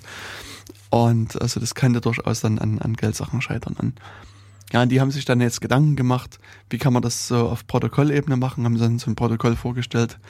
Ähm, wobei ich auch sagen muss, also dass ich das jetzt aus meiner Erinnerung, äh, ich glaube, nicht mehr wirklich korrekt zusammenbekomme. Also äh, auch da ähm, wäre ich an den, muss ich mal an diesen Vortrag konkret verweisen. Also es war halt wirklich sehr, auch eine, eine vergleichsweise komplexe, aber recht interessante Konstruktion. Und ich hatte so diesen Effekt, dass ich in einem Vortrag saß und äh, mir das so angehört habe und dachte, kommt dir bekannt vor kommt irgendwie bekannt vor. Und, und irgendwann, so nach einiger Zeit, fiel mir dann ein, dass, dass äh, es gibt dazu einfach ein Paper, was sie schon halt rausgegeben haben, was schon mhm. veröffentlicht ist. Und ich habe das irgendwann mal gelesen. Mhm. Und äh, ähm, daher kam mir das dann auch bekannt vor. Und dann konnte ich es auch wieder ein bisschen einsortieren. Also ähm, ja, wie gesagt, ist, äh, ist es sicherlich äh, interessant für diverse Leute, sich das anzugucken was haben wir dann noch? Also dann gibt es ja einen Vortrag, was passierte mit Nuclear Weapons. Also mit den hm. Atomwaffen. Genau. Hm. Kann ich nicht dazu sagen. Keine Kritik gehört. Ähm, Source Code and Cross-Domain Authorship Attribution. Ähm, das ist so eine Reihe von Vorträgen, die jetzt schon, schon längere Zeit bei den Kongressen gehalten werden, also bei diesen äh, diversen C3s. Ähm, da gibt es also ein paar Forscher, die beschäftigen sich mit Stylometrie. Also Stylometrie ist so quasi die Wissenschaft, wie man anhand, anhand von bestimmten Worten, die jemand verwendet oder bestimmten Fehlern versucht, auf den Autor wieder zu schließen. Den Typ halt, so den Stil, den Schreibstil genau. ja. eines Autors. Zu erkennen und dann zu sagen, okay, das kommt also von der Person oder von jener Person. Und ja, was ich jetzt hier nur vermute, dass sie halt in dem Fall hier sich äh, Quellcode-Dokument angeguckt haben und da ihre Schlüsse gezogen haben. Habe ich auch nie gehört. den selbst Vortrag, der ist also auch noch auf meiner Liste der Vorträge, die ich noch hören will. Aber ja, das da, wie ihr schon hört, liegen da sehr viele Vorträge. Ähm, da, die müssen also auch irgendwann so nach und nach äh, durchgehört werden. Und auch die, die anderen Vorträge, die direkt danach kommen, äh, habe ich in dem Falle gar nicht gehört. Also bei mir war es so, dass ich nach diesem DP5-Vortrag ähm, hatte ich so eine Kryptographie, Kryptograph, eins, zwei, drei, eine Kryptographie-Frage äh, an die beiden äh, Leute und, und wollte das dann hinterher noch die Fragen. Und da war es aber in der Tat so, dass ähm, der Herr Stallman vor den rumtänzelte und meinte, naja, das ist ja ganz interessant ist, was sie da hatten. Und sie haben also äh, für dieses Protokoll, was sie entwickelt haben, dieses DP5-Protokoll, haben sie auch eine Software geschrieben. Und sie hatten auf ihren Folien, äh, auf ihrer Folien geschrieben, dass sie das Open Source ist. Und das rief natürlich ihn direkt auf den Plan. Und er hat, äh, musste halt dann wissen, was für eine Lizenz das ist. Und zwar halt eine GPL, also GPL 2 in dem Falle. Und dann gab es halt so eine Diskussion, dass das ja dann, dass das ja freie Software ist und dass sie doch bitte auch das Wort freie Software verwenden sollen. Und Open Source wäre dann hier nicht zielführend. Also da musste ich erst eine Weile dieser Konversation lauschen, weil ähm, also eben war das halt sehr wichtig, dass es eben freie Software ist. Und ja, und dann hatte ich ein bisschen dieses äh, Krypto-Thema mit denen besprochen und habe dann aber in der Folge dann die anderen Vorträge äh, verpasst, habe die mir nicht mehr mit angeguckt. Um, jetzt ist meine Maus, ach nee, das, ich hatte die falsche Maus. Ähm, ja, dann gab es so ein paar kleine Kurz, also sag mal Kurzvorträge, die gingen alle nur eine halbe Stunde. Ging es also zum Informationsfreiheitsgesetz. Ähm, zu Drohnen gab es einen Vortrag, Axoloti ähm, und Agritech habe ich auch alles nie, nie, mir nicht angehört. Auch die, die anderen Vorträge habe ich mir nicht mit angehört. Ähm, ich weiß gar nicht, ob ich. Ach ja, doch, ich bin dann ähm, erst später hier zu diesem Unhash-Vortrag wieder rein. Das war der einzige, den ich mir dann ähm, hier noch mit, also einer, den, den ich noch mit angehört habe. Also Unhash, der Hash könnte man schon fast denken, da geht es um Passworte, mhm. Passwörter. Ähm, und er hat so sich Gedanken gemacht, wie man besser einen besseren Passwort-Cracker entwerfen kann. Und das war also auch, ja, war halt ein Kurzvortrag, wie gesagt, ging nur eine halbe Stunde. Ähm, und ja, der kann aber jetzt im Grunde genommen gar nicht mehr sagen, was, was jetzt das war, weil der Vortrag, also ich fand den jetzt nicht so besonders. Also mhm. ich habe dann irgendwie nach einer Weile dann für mich abgeschalten und, und ich saß halt irgendwie ein bisschen eingezwängt, konnte nicht raus mhm. und habe dann ähm, ein bisschen, bisschen was anderes gemacht. Aber ich glaube, der hatte sich irgendwie ähm, einfach nur überlegt, sozusagen bestehende Passwortdatenbanken, die es schon gibt, auszuwerten so, und die und die dann eben auf die äh, Hashes dann zu werfen, wenn ich mich richtig erinnere. Ähm, ja, auch der zweite, das äh, war von Walter van Holst, ging Infocalypse Now. Ähm, muss man sich anhören, denn also das, hier war das Problem, dass ich am Anfang lange Zeit Schwierigkeiten hatte, ihn überhaupt zu verstehen. Und dann, also, also er sprach sehr leise zum Teil und auch sehr, sag mal, macht so einen intro, introvertierten Eindruck. Ähm, und als er zum Punkt kam, war ich aber dann auch schnell ausgestiegen und habe den, den Vortrag nicht mehr mhm. wirklich gefolgt. Also ähm, vielleicht ist es auf der Aufzeichnung besser. Ähm, kann man sich noch mit anhören. Ja, und dann bin ich auch wieder raus. Ähm, habe dann draußen noch was anderes gemacht und es gab dann halt dieses Google-Quiz, was ähm, ich habe dann beim Vorbeigehen mal in den Saal 1 geguckt, das war recht interessant, die hatten irgendwie so gasgefüllte Luftballons und in, dem, in diesem Luftballon war so ein LED also das, und die, die haben da wirklich also sehr viele durch den Saal geworfen und das sah halt sozusagen vom Bild recht interessant aus. Aber was sie nur genau gemacht haben äh, bei hm. diesem Spiel, hm. mh, hm, da muss ich passen. Also das äh, habe ich mir noch nie angehört. Ähm, kann man vielleicht mal mitmachen. Ja, und damit war für mich sozusagen dann der ähm, dritte und vorletzte Tag zu Ende. Und ähm, das ist äh, die Stelle auch, wo man vielleicht mal ein bisschen Musik einspielen kann. Ja, gut, das ähm, stimmt. Äh, wir haben also noch ein bisschen äh, Bestände ausgegraben. Emerald Park heißt die Band. Die kennt er vielleicht auch schon von älteren äh, Datenkanalsendungen. Die hatten wir schon mal. Hier in dem Fall heißt der Titel Common Field. Uh, Jörg wird jetzt mal versuchen, die Musik loszulassen. Viel Spaß beim Hören.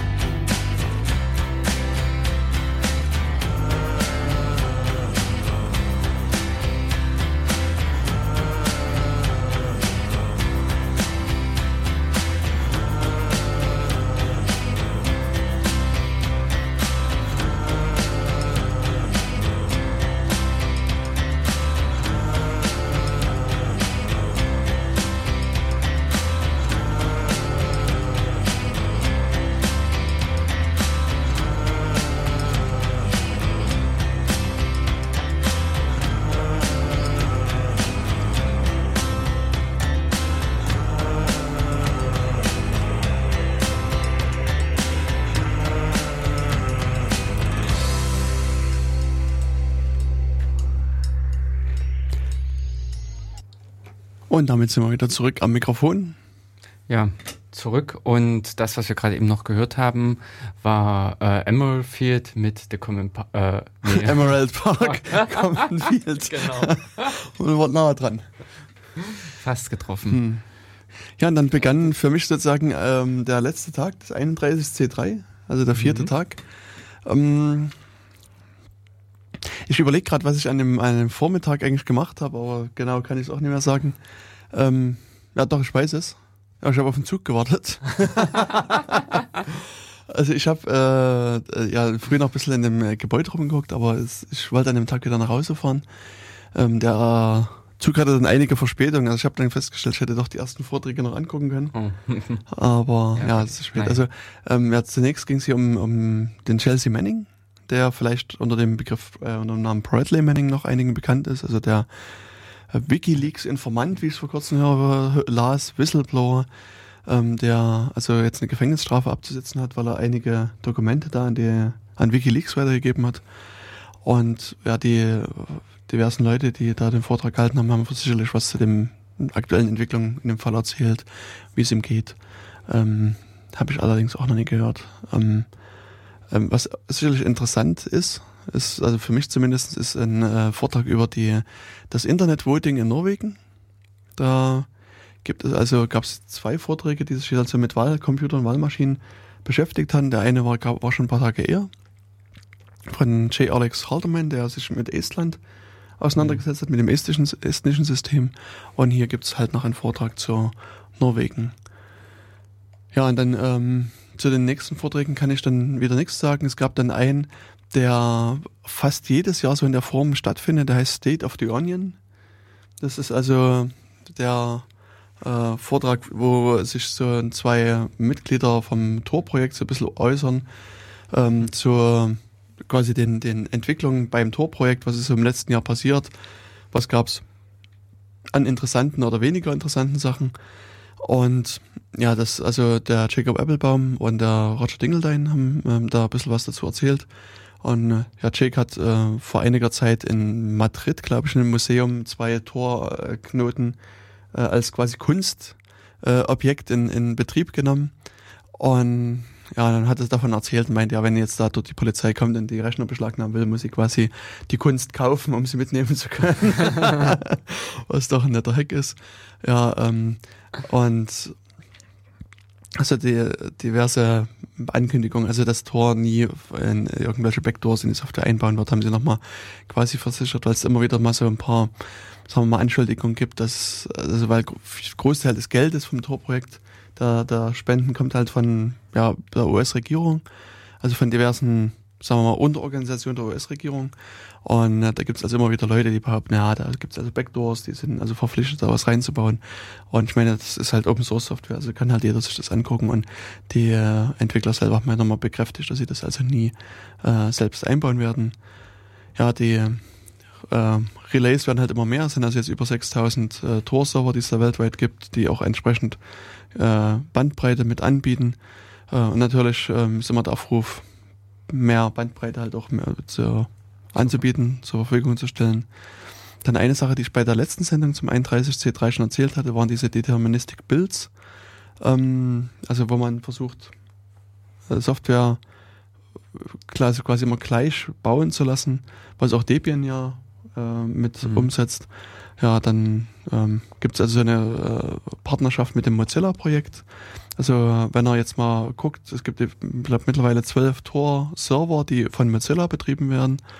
Und es sollen auch mehr werden. Also momentan sind es noch ähm, so Zwischenknoten und Mozilla plant dann irgendwann Exit-Knoten ähm, daraus auch zu machen und da Erfahrungen zu sammeln. Mhm. Also es gibt also innerhalb hm? Wobei es ja wiederum äh, bedenklich wird, wenn eine Organisation mehrere Knoten äh, betreibt. Na, also hier in dem Falle hat man sozusagen mit einem ehrlichen Betreiber zu tun. Ähm, also man kann bei Tor so eine Option setzen, diese My Family Option und kann sagen, äh, alle diese Tor-Server gehören zu meiner Familie, mhm. die betreue ich selbst. Und dann nimmt Tor von sich aus nie zwei gleiche, also zwei Knoten mhm. oder drei Knoten aus dieser Reihe raus, sondern mhm. nimmt nur ein und, und, und das hat Mozilla auch. Also man kann es auch sehen, dass diese haben so My Family Einträge. Ah. hm. und kennzeichnen damit, was alles Mozilla eigene Relays sind. sind. Hm, hm. Und dann ja, wobei ich auch hier vermuten würde, dass die äh, sie nicht die Masse an Surfern stellen würden, wo es äh, bedenklich wird. Hm. Also die haben irgendwie sowas um ein bis zwei Mbit, glaube ich, was sie so, äh, ah, durchleiten. Also sind die sind schon ähm, vergleichsweise groß, die, die Relays. Also mhm. das war zumindest so der Stand von, von zwei Wochen ungefähr, als ich das letzte Mal äh, geguckt habe. Ich gucke jetzt mal aktuell, was die Datenbank mir ausgibt. Also ja, 2,7, also zwischen 1,8 und 2,7 Mbit haben sie gerade mhm. Bandbreite. Und das, das, steigt halt auch an. Es wird, wird äh, sozusagen Schritt für Schritt mehr, weil die jetzt auch sozusagen immer besser integriert werden. Also es, es dauert halt sozusagen eine Weile, bevor Tor so einem neuen Server richtig vertraut und, und da gibt es also auch irgendwo Bandbreiten, Grafiken, hm. die ich äh, jetzt nicht sehe wo man dann vermutlich auch, auch erkennen kann, dass das also äh, mehr, äh, also mehr benutzt wird, hm. das ganze hm. Ding. Und grundsätzlich Mozilla ähm, habe ich, äh, also scheint auch irgendwie sozusagen da diesen diesen Tor-Browser mit sozusagen als Private Browsing Mode vielleicht nutzen zu wollen, ist so mein Eindruck, den ich habe. Ah, also mhm. eventuell äh, vielleicht mhm. auch nicht ganz den Tor-Browser, sondern nur Teile davon. Also das, das ja, ja. Dann, dann sehen. Aber ja. dass ein bisschen somit das Tor-Projekt auch in den Standard-Browser integrieren. Genau. Also das wird sicherlich ein interessantes Projekt und es gibt dieses Polaris-Projekt, was Mozilla ins Leben gerufen hat, die sich eben dann mehr um Privacy halt kümmern wollten. Wobei, also zumindest in, äh, in der Öffentlichkeit ist da noch nicht viel passiert. Also es gibt da so eine Mailingliste und die ist vergleichsweise ruhig. Mhm. Ja, dann so Pluggable Transports gibt es bei Tor noch, die also Zensurumgehung machen. Ähm, da wurde halt ein bisschen was zu einer Technologie erzählt, die Meek heißt. Und Meek nutzt quasi so öffentlich erreichbare Webseiten. Also kann, könnte Google oder Wikipedia oder ähm, Amazon sozusagen im Hintergrund so einen Meek-Server betreiben. Und wenn, wenn Amazon in dem Land verfügbar ist, ist damit auch dieser Meek-Server erreichbar und damit kann man halt auch die Zensur umgehen. Das ist also auch eine äh, ja, recht nette Angelegenheit, die auch sehr gut funktioniert. Ja, und ich weiß gar nicht, was man jetzt, äh, ich gucke gerade so ein bisschen durch die Präsentation durch. Also gibt halt einfach wirklich sehr viele Sachen, die, ähm, die ähm, also beim Tor-Projekt laufen. Tor hat sehr viele so Seitenprojekte. Ähm, also da gibt's, äh, also der Vortrag an sich finde ich schon interessant, weil man da einfach ähm, ein bisschen was erfahren kann zum Status des Projektes. Also guckt euch den an.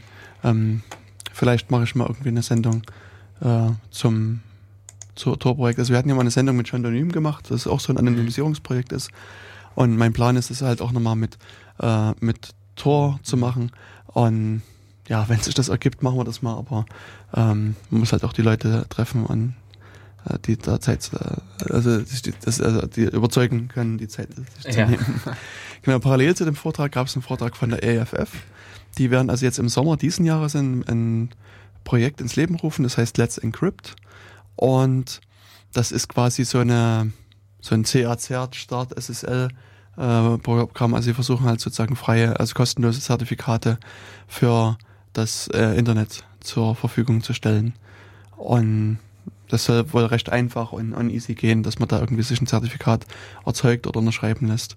Also ähnlich vermutlich wie Start, Start SSL. Mhm. Ich habe mir den, den Vortrag selbst nie angehört, aber der hat dann halt so ein bisschen was dazu noch erzählt. Also das ist ähm, sicherlich auch eine sehr recht interessante Angelegenheit.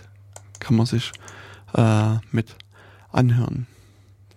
Ähm, das, äh, das, da ist wieder hier so ein Krypto-Vortrag, zu dem kann ich auch nichts sagen. Ähm, also Now I Sprinkle Thee with Crypto Dust, was, was auch immer das war, muss man sich mhm. anhören. Ähm, ja, dann, was interessant ist, ist der Infrastructure Review, ähm, also wo dann mal ein bisschen erzählt wird, was so an, an Technik, äh, Technik aufgefahren wurde, wie, was für Bandbreiten benutzt wurden und so weiter. Also das ähm, sollte euch einfach selber anhören. Und genauso gut die Security Nightmares, die immer von Frank und Ron noch am letzten Tag gehalten werden, die also so ein bisschen auf die Sicherheitsschwankungen des letzten Jahres eingehen und so ein bisschen eine Prognose äh, treffen, was so im nächsten Jahr passiert wird, passieren wird. Und sie haben halt auch so eine zehn Jahres Rückschau dieses Jahr gemacht und mal oh. geguckt, was haben sie vor zehn Jahren prognostiziert und was ist wirklich eingetroffen. Also das ist auch recht ähm, interessant gewesen. Also ja, daneben gab es halt sicherlich noch hier und da einige interessante äh, Vorträge, die ich jetzt ausgelassen habe. Also ich werde jetzt auch im Laufe der nächsten Monate so Stück für Stück mhm. ähm, mir diverse andere Vorträge anhören und einfach mal gucken, was es da noch gibt und ja, vielleicht mal davon berichten oder auch nee. Mhm. Vielleicht lässt sich hier und da mal was verwerten für den ähm, Datenkanal. Ähm, eine Sache haben wir noch. Also für mich ist damit der N3SC erstmal C3 mhm. abgeschlossen. Schön. Ich weiß nicht, ob Sehr du. Schön. Nee, also ich habe dem Ganzen nichts zuzufügen, da ich selbst nicht bei, als ich nicht dort war. Okay. Ja. Ansonsten der 32C3 wartet dann. Das ist also eine runde Zahl dann in dem Falle. Also zwei hoch. Fünf. Richtig. genau, also das wird sicherlich wieder interessant und vielleicht machen wir dann auch mal eine Sendung. Und wenn ich es schaffe, das nehme ich jedes Jahr mir vor. Ich glaube, letztes Jahr habe ich so, also mhm. dieses Jahr habe ich, habe ich äh, das Mikro gar nicht erst mitgenommen. Letztes Jahr hatte ich das Mikro, glaube ich, einstecken, habe es aber nicht verwendet. Vielleicht schaffe ich es ja nächstes Jahr, das Mikro mitzunehmen, uns zu verwenden. Dann können wir sozusagen äh, da auch ein paar Live-Interviews mit einstellen. Also ich nehme mir das vor, ist mein Vorsatz fürs neue Jahr. Mhm. Mal gucken, wer, ob der auch bis zum Jahresende dann anhält. Mhm. Ähm, ja, und was jetzt aus heutiger Sicht gestern. Achso, ja, genau. Ja, was aus heutiger Sicht gestern passiert ist, nämlich am 10. Februar, ähm, war der Safer Internet Day. Also die anderen 364 Tage sind ja die Unsafe Internet Days. Und gestern war der Safer Internet Day, der sozusagen so ein bisschen äh, Bewusstsein schaffen will, vielleicht für die Sicherheit im, im Netz. Da gab es also sehr viele verschiedene Veranstaltungen. Ähm, also in, in Erfurt gab es mindestens zwei. Mhm. Ähm, gab also beim äh, Landesdatenschützer, Landesbeauftragten für Datenschutz und die Informationsfreiheit, gab es eine Vortragsreihe, die sich ähm, mehr mit dem Thema Medienkunde beschäftigt hat die ich also auch für sehr interessant hielt, aber ich bin gestern Abend erst mit, dem Flugzeug wieder hier gelandet und mhm. habe dann also in dem Fall äh, quasi davon nichts mehr mitbekommen. Ähm, also dort ging es ja, wie gesagt, um das Fach Medienkunde und das ist ja in den Vorträgen von dem Herrn Dr. Hass immer so ein Kritikpunkt, dass die, das Medienkunde so integrativ angelegt ist in Thüringen. Das heißt sozusagen, in jedem Unterrichtsfach soll es ein bisschen Medienkunde mit äh, gelehrt werden. Und dann kriegt irgendwie das Kind auch so einen Medienpass am Ende. Und so richtig entsteht da, also es entsteht so ein bisschen der Eindruck, dass aber so richtig Medienkunde nie rüberkommt. Und ich mhm. weiß, dass ich auch schon Gespräche mit vorigen Ministerien geführt hatte, also mit oder mit Staatssekretären, ich weiß gar nicht, ich glaube, warst du bei der Gesprächsrunde auch mit dabei. Ähm, egal. Mhm. Und also da wurde auch sozusagen Medienkunde definiert als das Umgehen mit Word, PowerPoint und Excel. Das war sozusagen die, die hm. Definition von Medienkunde. Und für mich ist Medienkunde halt was, was, was ganz, ganz anderes. Mhm. Und ja, also wie gesagt, der, der Thüringer Datenschützer versucht halt hier das Thema Medienkunde auch ein bisschen mehr, also ein bisschen höheres Gewicht zu geben. Und ähm, das kann ich also nur unterstützen. Und eine zweite Veranstaltung, die gestern auch mit war, die drehte sich um das Thema Überwachung im Internet. Die äh, ist organisiert worden von der Thüringer Landesmedienanstalt. Und dort wurde also ein, ein, jemand eingeladen. Und die äh, Damen und Herren vom OKJ haben uns da gerade ein Interview noch mit reingereicht. Äh, das Interview ist also mit dem Direktor des Magdeburger Instituts für Sicherheitsforschung, Stefan Schumacher. Und ich, wir spielen euch das mal vor. Wir haben selber, für uns ist das jetzt quasi auch ein Novum, wir haben das selber noch nie gehört. Und ähm, wir werden das danach einfach mal äh, vielleicht noch mit kommentieren. Also hört einfach mal rein und ähm, ja, danach reden wir weiter. Am 10. Februar war Safer Internet Day. Stefan Schumacher vom Magdeburger Institut für Sicherheitsforschung berichtet in der Thüringer Landesmedienanstalt in Erfurt für Lehrer und Interessierte aus ganz Thüringen über Sicherheit im Netz. Wozu eigentlich Safer Internet Day? Sind wir alle so unsafe? Ja, das ist durchaus ein Problem. Also der Safer Internet Day ist ja eine weltweite Kampagne, um Benutzerverhalten im Internet sicherer zu gestalten. Denn es ist nicht nur so, dass technische Sicherheitslücken problematisch sind, sondern auch Endanwender wählen beispielsweise schlechte Passwörter, vergeben gar keine Passwörter oder spielen keine Updates ein. Und das führt natürlich auch dazu, dass das Internet für alle unsicherer wird.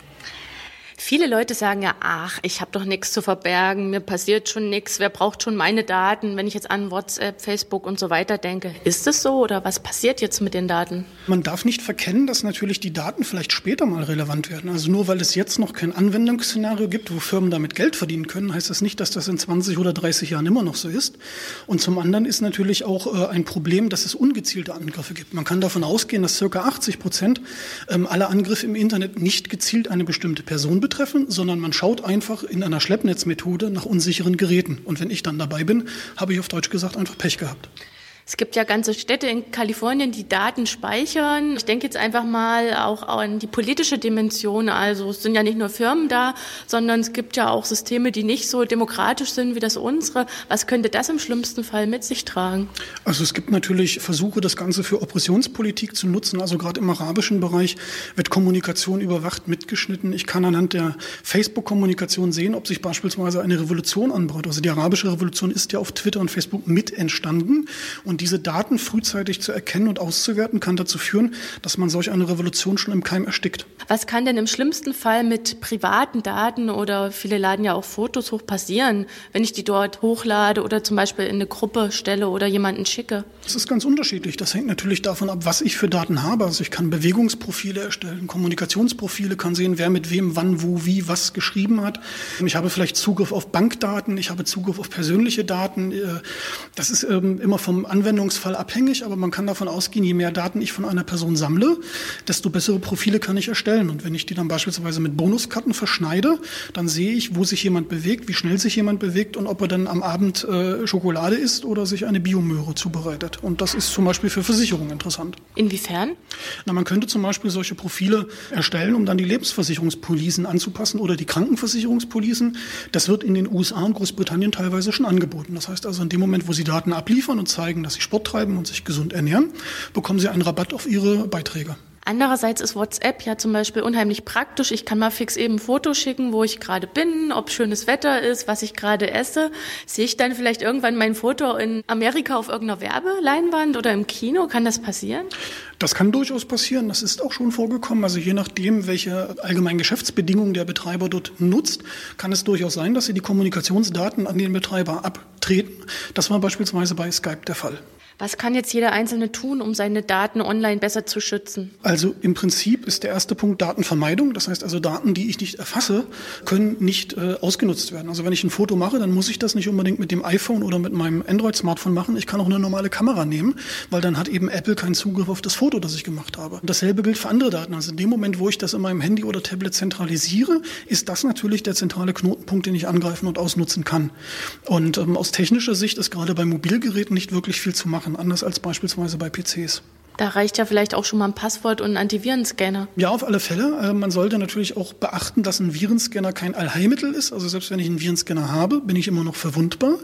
Und äh, Passwörter sollte man sich natürlich auch sicherer ausdenken. Also spätestens dann, wenn mir das Handy aus der Tasche geklaut wird, habe ich dann ohne Passwort kompletten Zugriff auf das Handy, vielleicht auf Bankdaten, auf äh, Versicherungsbelege oder ähnliches. Wie sollte jetzt so ein gutes Passwort aussehen? Haben Sie da Tipps? Ja, also ein Passwort sollte möglichst lang sein und aus vielen verschiedenen Zeichen bestehen, also Buchstaben, Großbuchstaben, Kleinbuchstaben, Sonderzeichen, Klammer auf, Klammer zu, Zahlen und so weiter. Und da kann man sich dann, äh, um sich das einfacher zu merken, beispielsweise einen Satz ausdenken und von diesem Satz dann einfach die Anfangsbuchstaben der Wörter nutzen. Da muss man sich nur den Satz merken, der kann relativ einfach sein, aber indem man halt diese Buchstaben, Anfangsbuchstaben nutzt, ist das Passwort selber schon mal sehr schwer zu erraten. Gibt es ein Beispiel mal? Ja, also ich könnte beispielsweise so einen einfachen Satz nehmen wie, wem der große Wurf gelungen, eines Freundes Freund zu sein, aus der Ode an die Freude. Und dann nehme ich einfach die Anfangsbuchstaben, also W, D, G, W, E, F, F, ist. Und das äh, kann ich dann als Passwort nutzen. Also der Satz sollte dann einfach naheliegen, zum Beispiel der erste Ferienlageraufenthalt oder äh, das erste Auto und äh, dann kann man das noch mit ein paar Zahlen äh, ergänzen und dann hat man da schon ein sehr, sehr gutes Passwort. Viele Eltern oder auch Pädagogen wünschen sich ja so einen Knopf oder so eine App, wo sie einfach nur mal draufdrücken oder die sie installieren und schwupp sind ihre Kids dann geschützt und ihre Smartphones internetsicher. Aber ist das wirklich so einfach? Nein, auf keinen Fall. Also zum einen ist es sehr problematisch, die Kommunikation zu überwachen, wenn Sie beispielsweise zu Hause User an ihrem ähm, DSL-Router einen Filter einstellen, dass sie auf bestimmte Seiten nicht zugreifen können, ähm, funktioniert das Ganze schon nicht mehr, wenn die Kinder dann in der äh, Schule oder an irgendeinem äh, freien Hotspot bei einem McDonalds oder so online gehen. Insofern ist eigentlich der klassische Ansatz, dass man äh, Kinder darauf auch vorbereiten muss. Ansonsten äh, im Vorfeld schon mit Kindern reden, dass es da bestimmte Dinge gibt. Ein Filter kann man einsetzen, aber irgendwann gibt es garantiert einen Klassenkameraden oder eine technische Möglichkeit, das auszuhebeln. Und meistens ist es ja so, dass die Kinder auch mehr technische Ahnung haben als die Eltern und das dann die Kinder aushebeln können. Könnte das ein Problem sein in Zukunft, dass eigentlich die Kinder die Medientechnik nutzen, sich da sehr gut auskennen, aber wahrscheinlich den Umgang nicht so ganz bewusst handeln und die Eltern, die wissen eigentlich gar nicht so richtig Bescheid mit Facebook, WhatsApp und Co. Ist das ein Problem? Das ist jetzt schon ein, ein Unterschied. Also einige Psychologen und Medienforscher sprechen auch gerne von den Digital Natives, also den Einwohnern von Digitalistan, also die Generation, äh, die nach 1980 geboren ist, die mit den Geräten aufgewachsen ist, die Geräte benutzen kann. Ich sehe das ein bisschen skeptischer. Ich befasse mich ja auch mit Handlungskompetenz in dem Bereich und Medienkompetenz und da ist natürlich die Frage, nur weil ich jetzt ein Tablet benutzen kann und WhatsApp, habe ich dann auch wirklich verstanden, was da passiert. Und das ist eben ein Punkt, äh, wo angesetzt werden muss. Und bei vielen Jugendlichen fehlt einfach das Verständnis, dass sie das Gerät zwar benutzen, aber die dahinterliegende Technik nicht wirklich verstanden haben. Und das ist dann für denjenigen, der da äh, pädagogisch äh, arbeiten möchte, natürlich ein Problem, das er erstmal überwinden muss. Also den Leuten erstmal klar machen, dass sie zwar das Gerät nutzen, aber nicht wirklich wissen, was da passiert. Und das kann durchaus schlimmer sein als jemand, der von sich aus sagt, ich habe keine Ahnung, ich möchte mich weiterbilden. Was haben Sie da für Ideen? Also was könnten wir da in Zukunft besser machen oder wie könnte man Eltern und auch Kids besser vorbereiten? Das ist natürlich ein problematisches Feld. Also es wird gern vorgeschlagen, das an die Schule abzugeben. Da ist das Problem, dass wir das dann wissenschaftlich aufbereiten müssen. Also die Lehrer brauchen auch eine didaktische, eine Fachdidaktik für diesen ganzen Themenbereich. Die muss entwickelt werden, die muss ausgerollt werden. Die Lehrer müssen die Weiterbildung machen. Das würde noch mal mindestens zehn Jahre dauern. Ähm, an sich äh, kann man eigentlich nur sagen, dass man da Angebote machen muss, die dann möglichst äh, frei und kostenlos sind, die auch möglichst wissenschaftlich fundiert und neutral sind. Also es gibt Angebote von Firmen, aber die haben natürlich andere Interessen als beispielsweise eine, ein Wissenschaftler an einer Uni. Ähm, und dann müssen eigentlich die Eltern sich selber damit befassen, auch wenn es kompliziert ist und schwer ist. Ähm, ein anderer Weg führt da eigentlich aus praktischer Sicht nicht wirklich dran vorbei. Also auch die Eltern müssen sich entsprechend weiterbilden. Es gibt ja zum Glück Angebote, zum Beispiel führen wir an der Volkshochschule Kurse durch, bieten Lehrerfortbildung an und äh, eben auch unseren YouTube-Kanal, wo man sich kostenlos Videos anschauen kann. Gibt es eine Internetseite? Von unserem Institut gibt es eine Internetseite, die lautet ganz einfach sicherheitsforschung-magdeburg.de und da finden Sie dann Verweise auf unseren YouTube-Kanal, auf Vorträge, die wir gehalten haben, auf Programme, die wir anbieten und auch auf unser Open Access Journal. Also wir haben ein wissenschaftliches Journal mit Fachartikeln, die können Sie dort kostenlos runterladen. Danke fürs Gespräch. Vielen Dank. Das war ein Beitrag von Franziska Klemm, Wartburg Radio. Genau, und soweit also der Stefan Schumacher mhm. zum äh, Safe Internet Day. Ja, was, was lässt sich dazu sagen? Also, ähm, wie gesagt, gestern war eben das, was der Stefan schon sagte, dieser Safer Internet Day mhm. ähm, weltweit Genau. Also die Themen, was ich, äh, ich fand jetzt auch äh, die Dinge, die er angesprochen hat, sind eigentlich auch so mit ein paar Kernpunkte, dass eigentlich eher der bewusste Umgang mit dem Ganzen oder äh, dass im Moment äh, bei vielen Dingen äh, vernachlässigt man einfach das, dass es auch der Benutzer, dass der Benutzer einfach mit an dem Rechner sitzt, an der mhm. Technik beteiligt ist und nicht nur die Technik per, äh, allein existiert und dementsprechend auch der Benutzer natürlich eine Verantwortung hat, dies mit der Technik sorgsam umzugehen. Oder, beziehungsweise wie es jetzt hier zum Schluss mit angesprochen wurde, dass der Nutzer sich in einem gewissen Rahmen auch mit der Technik auseinandersetzen muss, um entsprechend damit handeln zu können oder eben auch in der Lage zu sein, die Konsequenzen abzuschätzen. Das ist ja auch einfach, glaube ich, heute äh, mit einem Problem, dass diese klein, kompakt, niedlich und aber eigentlich steckt man in einem globalen, weltweiten Netz drin, mhm. bei dem man äh, mit einem kleinen Tastendruck eigentlich schon wahnsinnig viel, äh, ich sage jetzt mal, in der Welt, in der digitalen Welt bewegen kann. Und genau diese Konsequenzen abzuschätzen, ist einfach an vielen Stellen schwierig. Und das ist das, denke ich mal, jetzt auch, woraufhin mit so dem zum Schluss das Ganze abzielte, eben diese, diese Kompetenz zu fördern. Ja.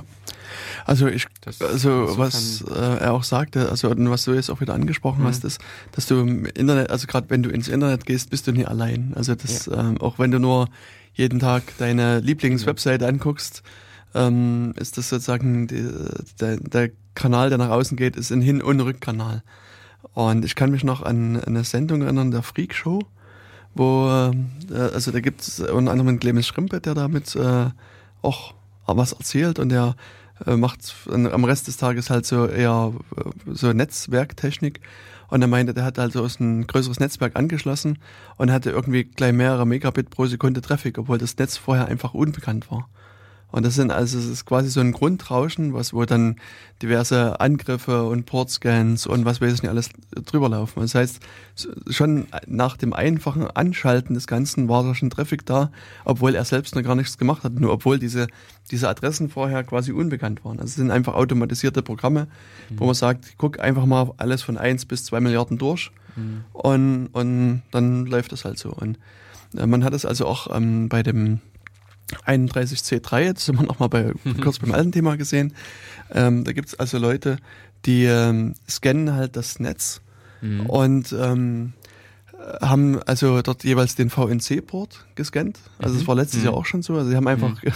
sich angeguckt, ähm, was passiert, wenn ich auf, auf mich äh, per VNC verbinde. Und VNC ist so ein, so ein Steuerungssoftware. Also da kann ich sozusagen von der Ferne auf den Rechner zugreifen und dann mit dem irgendwas machen. Und das kann man halt Passwort schützen oder nicht Passwort schützen.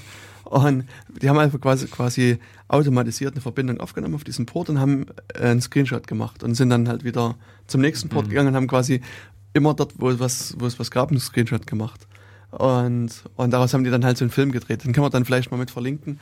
Und es ist doch also äußerst erschreckend, muss man sagen, wenn man dann irgendwelche, da war irgendwie so ein Wasserwerk aus Deutschland, die ihre Steuerung von ihren Pumpen mhm. da quasi im Internet hatten. Also da jeder, der die Adresse kennt, kann sich dann einloggen und dann irgendwie die Pumpen an- und, und ausschalten. Und da gab es also diverse sagen wir mal, irgendwelche Versorgungsbetriebe, also waren zum Teil chinesische, koreanische Schriftzeichen, die äh, man jetzt nicht identifizieren konnte, aber irgendwelche Industriesteuerungsanlagen waren da quasi frei im Internet, dann, dann normale Desktops halt und also sie haben dann auch, also sozusagen im, im Abspann, also haben sie quasi einen Film gemacht mit diversen Screenshots.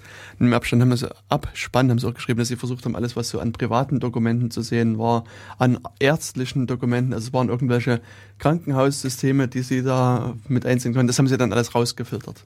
Mhm. Also und auch Nutzer, die irgendwie gerade am Porn gucken waren, das haben sie halt auch mit rausgestrichen. Aber es ist halt wirklich unglaublich und es ähm, ähm, so quasi einmal das Scan des IPv4-Internets dauert irgendwie eine Dreiviertelstunde, wenn man einen geeigneten Internetanschluss hat. Also das ist halt auch kein, kein Hexenwerk. Und, und deswegen ist das, sind die Chancen oder die Risiken, dass der eigene Rechner halt Ziel von auch was der Stefan Schumacher sagte, unkontrolliert, also un, ähm, un, nicht, und nicht, nicht gezielten ja. Angriffen wird, sind, sind recht hoch. Mhm. So. Und, und deswegen ist es durchaus sinnvoll, den Rechner halt ein bisschen ähm, da zu schützen. Und ich meine, mit seinem seiner Vorschlag des, des Passwortwählens bin ich mittlerweile also nicht ganz einverstanden. Also ich hätte vielleicht vor einem Jahr ihm durchaus noch zugestimmt. Ähm, aber eigentlich interessanterweise durch einen Comic ist meine Meinung da, hat sich da ein bisschen geändert. Also es gibt ähm, den, diesen, diese XKCD-Comic-Reihe, die wir hier auch schon oft mit verwendet haben, und die haben das mal analysiert, solche diese langen Passwörter mit ähm, mhm. großen Kleinbuchstaben, Zahlen, Sonderzeichen etc. Also das Problem ist halt immer, dass, dass das schwer zu merken ist. Und die Vorschläge, was die halt gemacht haben, sind einfach, sich vier zufällige Worte auszudenken. Also vier zufällige Worte aus dem Duden zu nehmen und die als Passwort zu nehmen. Hm. Also in dem Fall ist es irgendwie, also in dem Comic war es Correct Horse Battery Stable. Und, hm. und also das korrekte Pferd, was vom Batteriestapel sitzt. Das kann man hm. sich halt, sind vier Worte, die man sich einfach merken kann. Und die ähm, sozusagen der Zufall, der da drin steckt, ist so hoch, dass es ausreicht, als, als ein sicheres Passwort zu gelten. Und das, ähm, muss ich sagen, finde ich mittlerweile einen recht guten Hinweis. Hm. Also wichtig ist natürlich, dass man halt wirklich vier zufällige Wörter nimmt und nicht einfach ähm, sozusagen sein, ja genau, mhm. seinen Satz reinschreibt, der wieder leicht erratbar ist. Dann hat man mhm. natürlich wieder die alten mhm. Probleme am Bein. Ja. Aber äh, dieses äh, Zusammenbasteln, man hat es ja auch bei ihm schon gemerkt beim Sprechen, er musste schon auch, ich denke mal, das war auch ein Standardbeispiel von ihm, ja. dass er so recht flüssig die äh, Anfangsbuchstaben der Worte benennen konnte, beziehungsweise am Ende hat er dann eben auch gehakt. Hm. Und äh, das ist eigentlich so das, wo dann die Leute wiederum so dab, dab, dab vor der Tastatur sitzen genau. und ähm, Die Frage ist natürlich immer mit, gegen wann, äh, gegen wen will man sich wehren bei einem Passwort? Und in einem gewissen Rahmen ist es ja eben auch so, dass die Sekretärin Zugriff auf Daten hat, die nicht unbedingt die Kollegen, die anderen Mitarbeiter sehen sollen. Und da ist es völlig ungünstig, wenn die Sekretärin dann in einer wahnsinnig langsamen Zeit ihr Passwort eingibt oder eben eingeben muss und der Kollege, der daneben steht, guckt einfach ihr zu. Ja. Das Shoulder Surfing. Ja. Hm. Und äh, das ist natürlich das, äh, wo dann derartige Sachen äh, einfach auf, äh, auf der, aufgrund der Konstruktion schwierig zu tippen sind und sowas. Genau. Also das, was auch am Ende, und das erlebe ich eigentlich wesentlich häufiger, diese Dinge irgendwo hingeschrieben werden. Ja. Also ähm, ich glaube, das ist das, wo dann die Praxis einfach mal zuschlägt. Und wenn man dann mal draußen rumschaut, äh, man kann noch so einen tollen Passwortgenerierungsalgorithmus äh, sich ausdenken. Wenn das Ding irgendwann schwierig wird, ähm, schreiben es die Leute auf. Mhm. Dies Einprägen oder sowas fällt, glaube ich, dann einfach den Menschen zu schwer. Na, wie gesagt, wenn man diesen, diesen Hinweis macht mit diesem äh, Oder an die. Freude genau. und Anfangsbuchstaben, das, ich meine, das ist einfach schwer zu merken, aber ich denke schon, so ein Correct Horse Battery Stable oder halt ein äquivalentes Wort, das lässt sich schnell eingeben. Das ist halt, also wenn du, wenn genau. man bei dieser Sekretärin bleibt, die, da kann es ja durchaus sein, dass wenn sie jetzt täglich längere Texte schreibt, ist es schnell runtergeschrieben Richtig. und es ist auch schnell gemerkt. Genau. So. Äh, beziehungsweise das, was ich auch beobachtet habe bei äh, Finanzleuten, also eben äh, die vier Buchen, mhm. äh, die tippen ihre Ta äh, Zahlentasten äh, in der Regel ja. auf den numerischen Tastenblock mhm. und die sind sowas von affenschnell. genau. Also da äh, eine Zahl so im Millionenbereich haben die in Bruchteilen einer Sekunde mhm. drin also eingegeben. Ja. Und für die ist das ein, eine Leichtigkeit, im Prinzip noch äh, derartige Ergänzungen vorzunehmen. Ja so dass es, ähm, so dass an der Stelle in dem Sinne auch solche Anhänge, also sollte man natürlich nicht nehmen, wie das Geburtsjahr, aber ähm, sei es nun vielleicht gerade äh, die Anzeige der Uhr, als das Passwort damals geändert wurde und ähnliches äh, dann doch recht schnell mit eingegeben ist und mhm. das Passwort um dieses ergänzt ist. Ja. Genau, also ähm, das, also wie gesagt, ich kann das nur empfehlen, das, das Passwort halt so zu verwenden. Ja. Und es gibt interessanterweise auch eine, so eine, eine Prüfsoftware, die sozusagen Passwortstärken prüft. Mhm. Und die hat auch so einen Algorithmus für dieses Correct Horse Battery Stable Beispiel mit drin. Mhm. Die stammt von Dropbox. Mhm. Und das ist ja manchmal so, das kennt vielleicht der eine oder andere Nutzer, wenn man irgendwo ein Passwort eingibt, beim ersten mhm. Mal sieht man so eine Anzeige von Passwortstärke. Mhm. Und, und diese, diese Bibliothek von, von Dropbox, die ist vergleichsweise gut. Also die kann auch schwache Passwörter wirklich gut mhm. identifizieren. Also ich hatte es bei einem anderen Passwort ähm, Kontrollprogramm mal, mal ausprobiert, wo das war also auf der einen Seite triviale Passworte als stark anzeigt und an, starke Passworte wiederum als zu einfach anzeigt. Aber das war, also auch, das ist sozusagen nach meinem Bugreport dann geändert worden. Das ist also auch der, die Software ist jetzt äh, äh, verbessert quasi. Ja, also wie gesagt, ein gutes Passwort vorm Rechner sollte schon sicher sein, also sollte schon, schon Pflicht sein. Und gerade weil du Handys gesagt hast, ähm, das ist mir also vor einigen Wochen mittlerweile äh, habe ich dann einen Bericht gelesen von jemandem, der halt eines dieser neuen iPhones hatte. Mhm. Und das, die, die, sind ja mit Fingerabdruck mhm. gesichert. Und der Fingerabdruck ist ja gut und schön, ist ja nicht fälschbar und, und wir mhm. kennen ja alle diese Reden. Mhm, ja, ja. Und bei ihm war es aber so, dass sein, sein Kind äh, liebte sein Handy und, und wollte gerne damit spielen. Und Kinder haben die unangenehme Eigenschaft, ja früh sehr zeitig wach zu sein. Und da hat das Kind einfach früh das Handy genommen, dem schlafenden Vater an den Finger gehalten. Das war ein Schmerz. und konnte dann halt äh, dann das Handy dann äh, ausnutzen. Also das ist natürlich auch geschickt. Mh, also das genau. Und das, also er hat dann nur geschrieben, dass er daraufhin wieder auf eine passwortbasierte Methode, also mhm. ja eine äh, PIN-basierte Methode zurückgewechselt ist. Ja, genau. Wobei ich eben an dieser Stelle äh, diese neue Mustergeschichte mhm. ist äh, beobachte ich halt auch. Äh, ich bin davon auch sofort wieder weggekommen. Ähm, ein, bei mir war es eigentlich so der Hauptgrund, man kann keine Wiederholung eigentlich machen. Diese Zeichenmethode. Ja äh, lässt in, der, in dem äh, keine Wiederholungen zu. Mhm. Aber wenn man den Leuten zuguckt, und das sieht man auch aus sehr äh, großen Entfernungen, also über zwei Tische hinweg, noch bei den Leuten im Café, wie sie über, die, äh, über das Bild fahren. Ja. Und man kann da ziemlich gut abschätzen, hm. wie das Muster ist. Na, zum einen das und zum anderen, wenn du das Telefon liegen siehst und guckst mal ein bisschen gegen das Licht auf das Telefon, siehst du diese Fettspur, die du siehst mit dem Finger. Also. ja, hast recht.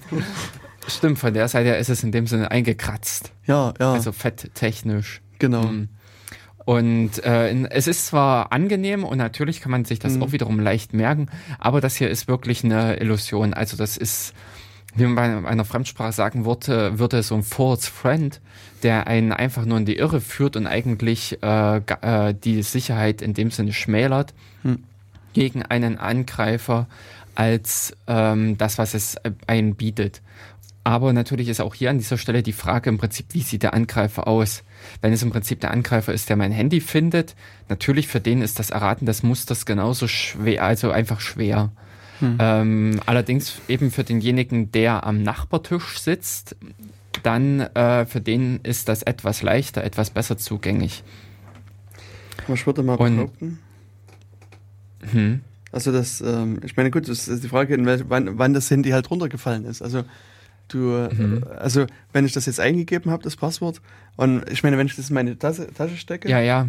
Ähm, na, man kann es immer noch ah. Also ich teste gerade ein bisschen mit meinem Telefon rum, man kann es immer noch erahnen. Es ist halt die Frage, wie gut es abgewischt ist am Ende. Also der, der deine, deine Musterung, die du hier drauf machst. Ja, das ist richtig. Äh, wo ich da wiederum mit sagen würde, äh, wer zum Schreiben dieses neue, diese neumodische Wischtastatur verwendet, mhm. also das Swipe, äh, da schmierst du ja permanent auf dem Ding rum. Ja. Also da. Aber da hast du, ich weiß nicht, ich nutze dieses Vibe nicht, aber ist es nicht nur auf so einer unteren Bildschirmhälfte? Na, auf, dem, auf, äh, auf der Bildschirmhälfte, ja, hm. auf der unteren Bildschirmhälfte hm. im Prinzip. Also so, dass ich sagen würde, es ist äh, gut, ein guter Teil des Passworts. Ja, also ich meine, Swipe habe ich mir auch, also das wird ja von vielerlei Leuten empfohlen. Und ich hatte auch mal überlegt, mir das zu installieren. Und dann sehe ich aber, dass sie irgendwie das einen Abgleich mit, einem, mit irgendeiner Cloud-Lösung machen. Also, dass die offensichtlich die Worte, die du eingibst, mhm. ich meine, natürlich ja. nur zur Verbesserung deiner User Experience, also hochladen irgendwo. Und ich meine, das will ich nicht. Ich will doch nicht, dass, dass mein, das, was ich eingebe an meinem Telefon, irgendwo dann sonst wo landet und, und ich keine Kontrolle mehr über meine ja, Daten habe. Deswegen habe ich das noch nie installiert. Also. Aber in, äh, die, äh, von diesem Swipe äh, gibt es halt auch die, äh, unterschiedliche Sachen und im Cyanogen ist von Haus aus eins eingebaut. Ach so, na gut, dann, das ist ja, ja, das, das kann ja besser sein, so. sofern es keine Daten irgendwo hin hochlädt. Ja, ähm, äh, das, wobei ich äh, grundlegend sagen würde, das Wörterbuch wird mit irgendwem aktualisiert. Hm. Also ähm, ich weiß nicht, inwieweit äh, wie das generiert wird oder sowas, aber äh, von Zeit zu Zeit muss ich sagen, sind doch äh, äh, allgemein oder Begriffe, die sich in der ähm, im Allgemeinen, also in der Gesellschaft einfach gezeigt haben, sind plötzlich im Wörterbuch vorhanden. Hm. Obwohl ich sie zum Beispiel nicht verwende. Da weiß ich nicht, wie, äh, wie die da reinkommen und ob die im Prinzip vom mhm. Benutzer abgegriffen werden. Aber auf alle Fälle wird natürlich das Wörterbuch auch mit individuell gespeist. Auf jeden Fall. Mhm. Was natürlich vorteilhaft ist, weil man hat wirklich einen gewissen eigenen Sprachgebrauch, so einen, äh, ja, einen eigenen äh, Sprachstil. Ja. Ansonsten will ich nochmal äh, auf den Hackspace verweisen. Also der Hackspace macht jeden, jeden ersten Dienstag im Monat quasi einen Safer Internet Day. Also dort, wenn ihr Fragen zu Rechnersicherheit, Verschlüsselung etc. habt, könnt ihr auch da dienstags, also am ersten Dienstag eines jeden Monats in den Hackspace kommen und äh, könnt dort eure Fragen loswerden. Dann gibt es halt auch immer Leute, die versuchen euch zu helfen. Also das ist sicherlich auch noch eine Möglichkeit, äh, neben diesem einmalig im Jahr stattfindenden Safe Internet Day auch ein bisschen was über Rechnersicherheit zu erfahren. Also mhm. und da geht's vielleicht um Passwörter oder um andere Sachen. Also das ist eher nutzergetrieben. Das heißt, die Fragen, die jetzt von, von euch kommen, von den Leuten, die hinkommen, die sind dann halt auch Thema dieser Veranstaltung. Mhm. Also es wird da keine Vorträge in dem Sinne geben, sondern eben eingehen auf die Fragen und Wünsche der Leute, die da sind. Mhm. Also anlassbezogen einfach, was genau. an der Stelle. Ja. Ja, ansonsten ist im Prinzip dann wieder in einem Jahr zum 10.2. Vermutlich. Also es ist immer Anfang Januar. Ich weiß nicht, ob das äh, wirklich der 10.2. ist, aber es kann, ah. könnte sein, dass es der 10.2. ist. Hm. Und insofern das Jahr im Prinzip durchrotiert. Genau, also damit ist eigentlich auch schon die letzte Minute unserer Sendung angebrochen und wir können und werden uns jetzt eigentlich nur noch verabschieden. Genau. Wünschen dann euch einen schönen Tag noch und viel Spaß bis zur nächsten Sendung. Genau, das genau. wünsche ich euch auch. Jo. Gehabt euch wohl.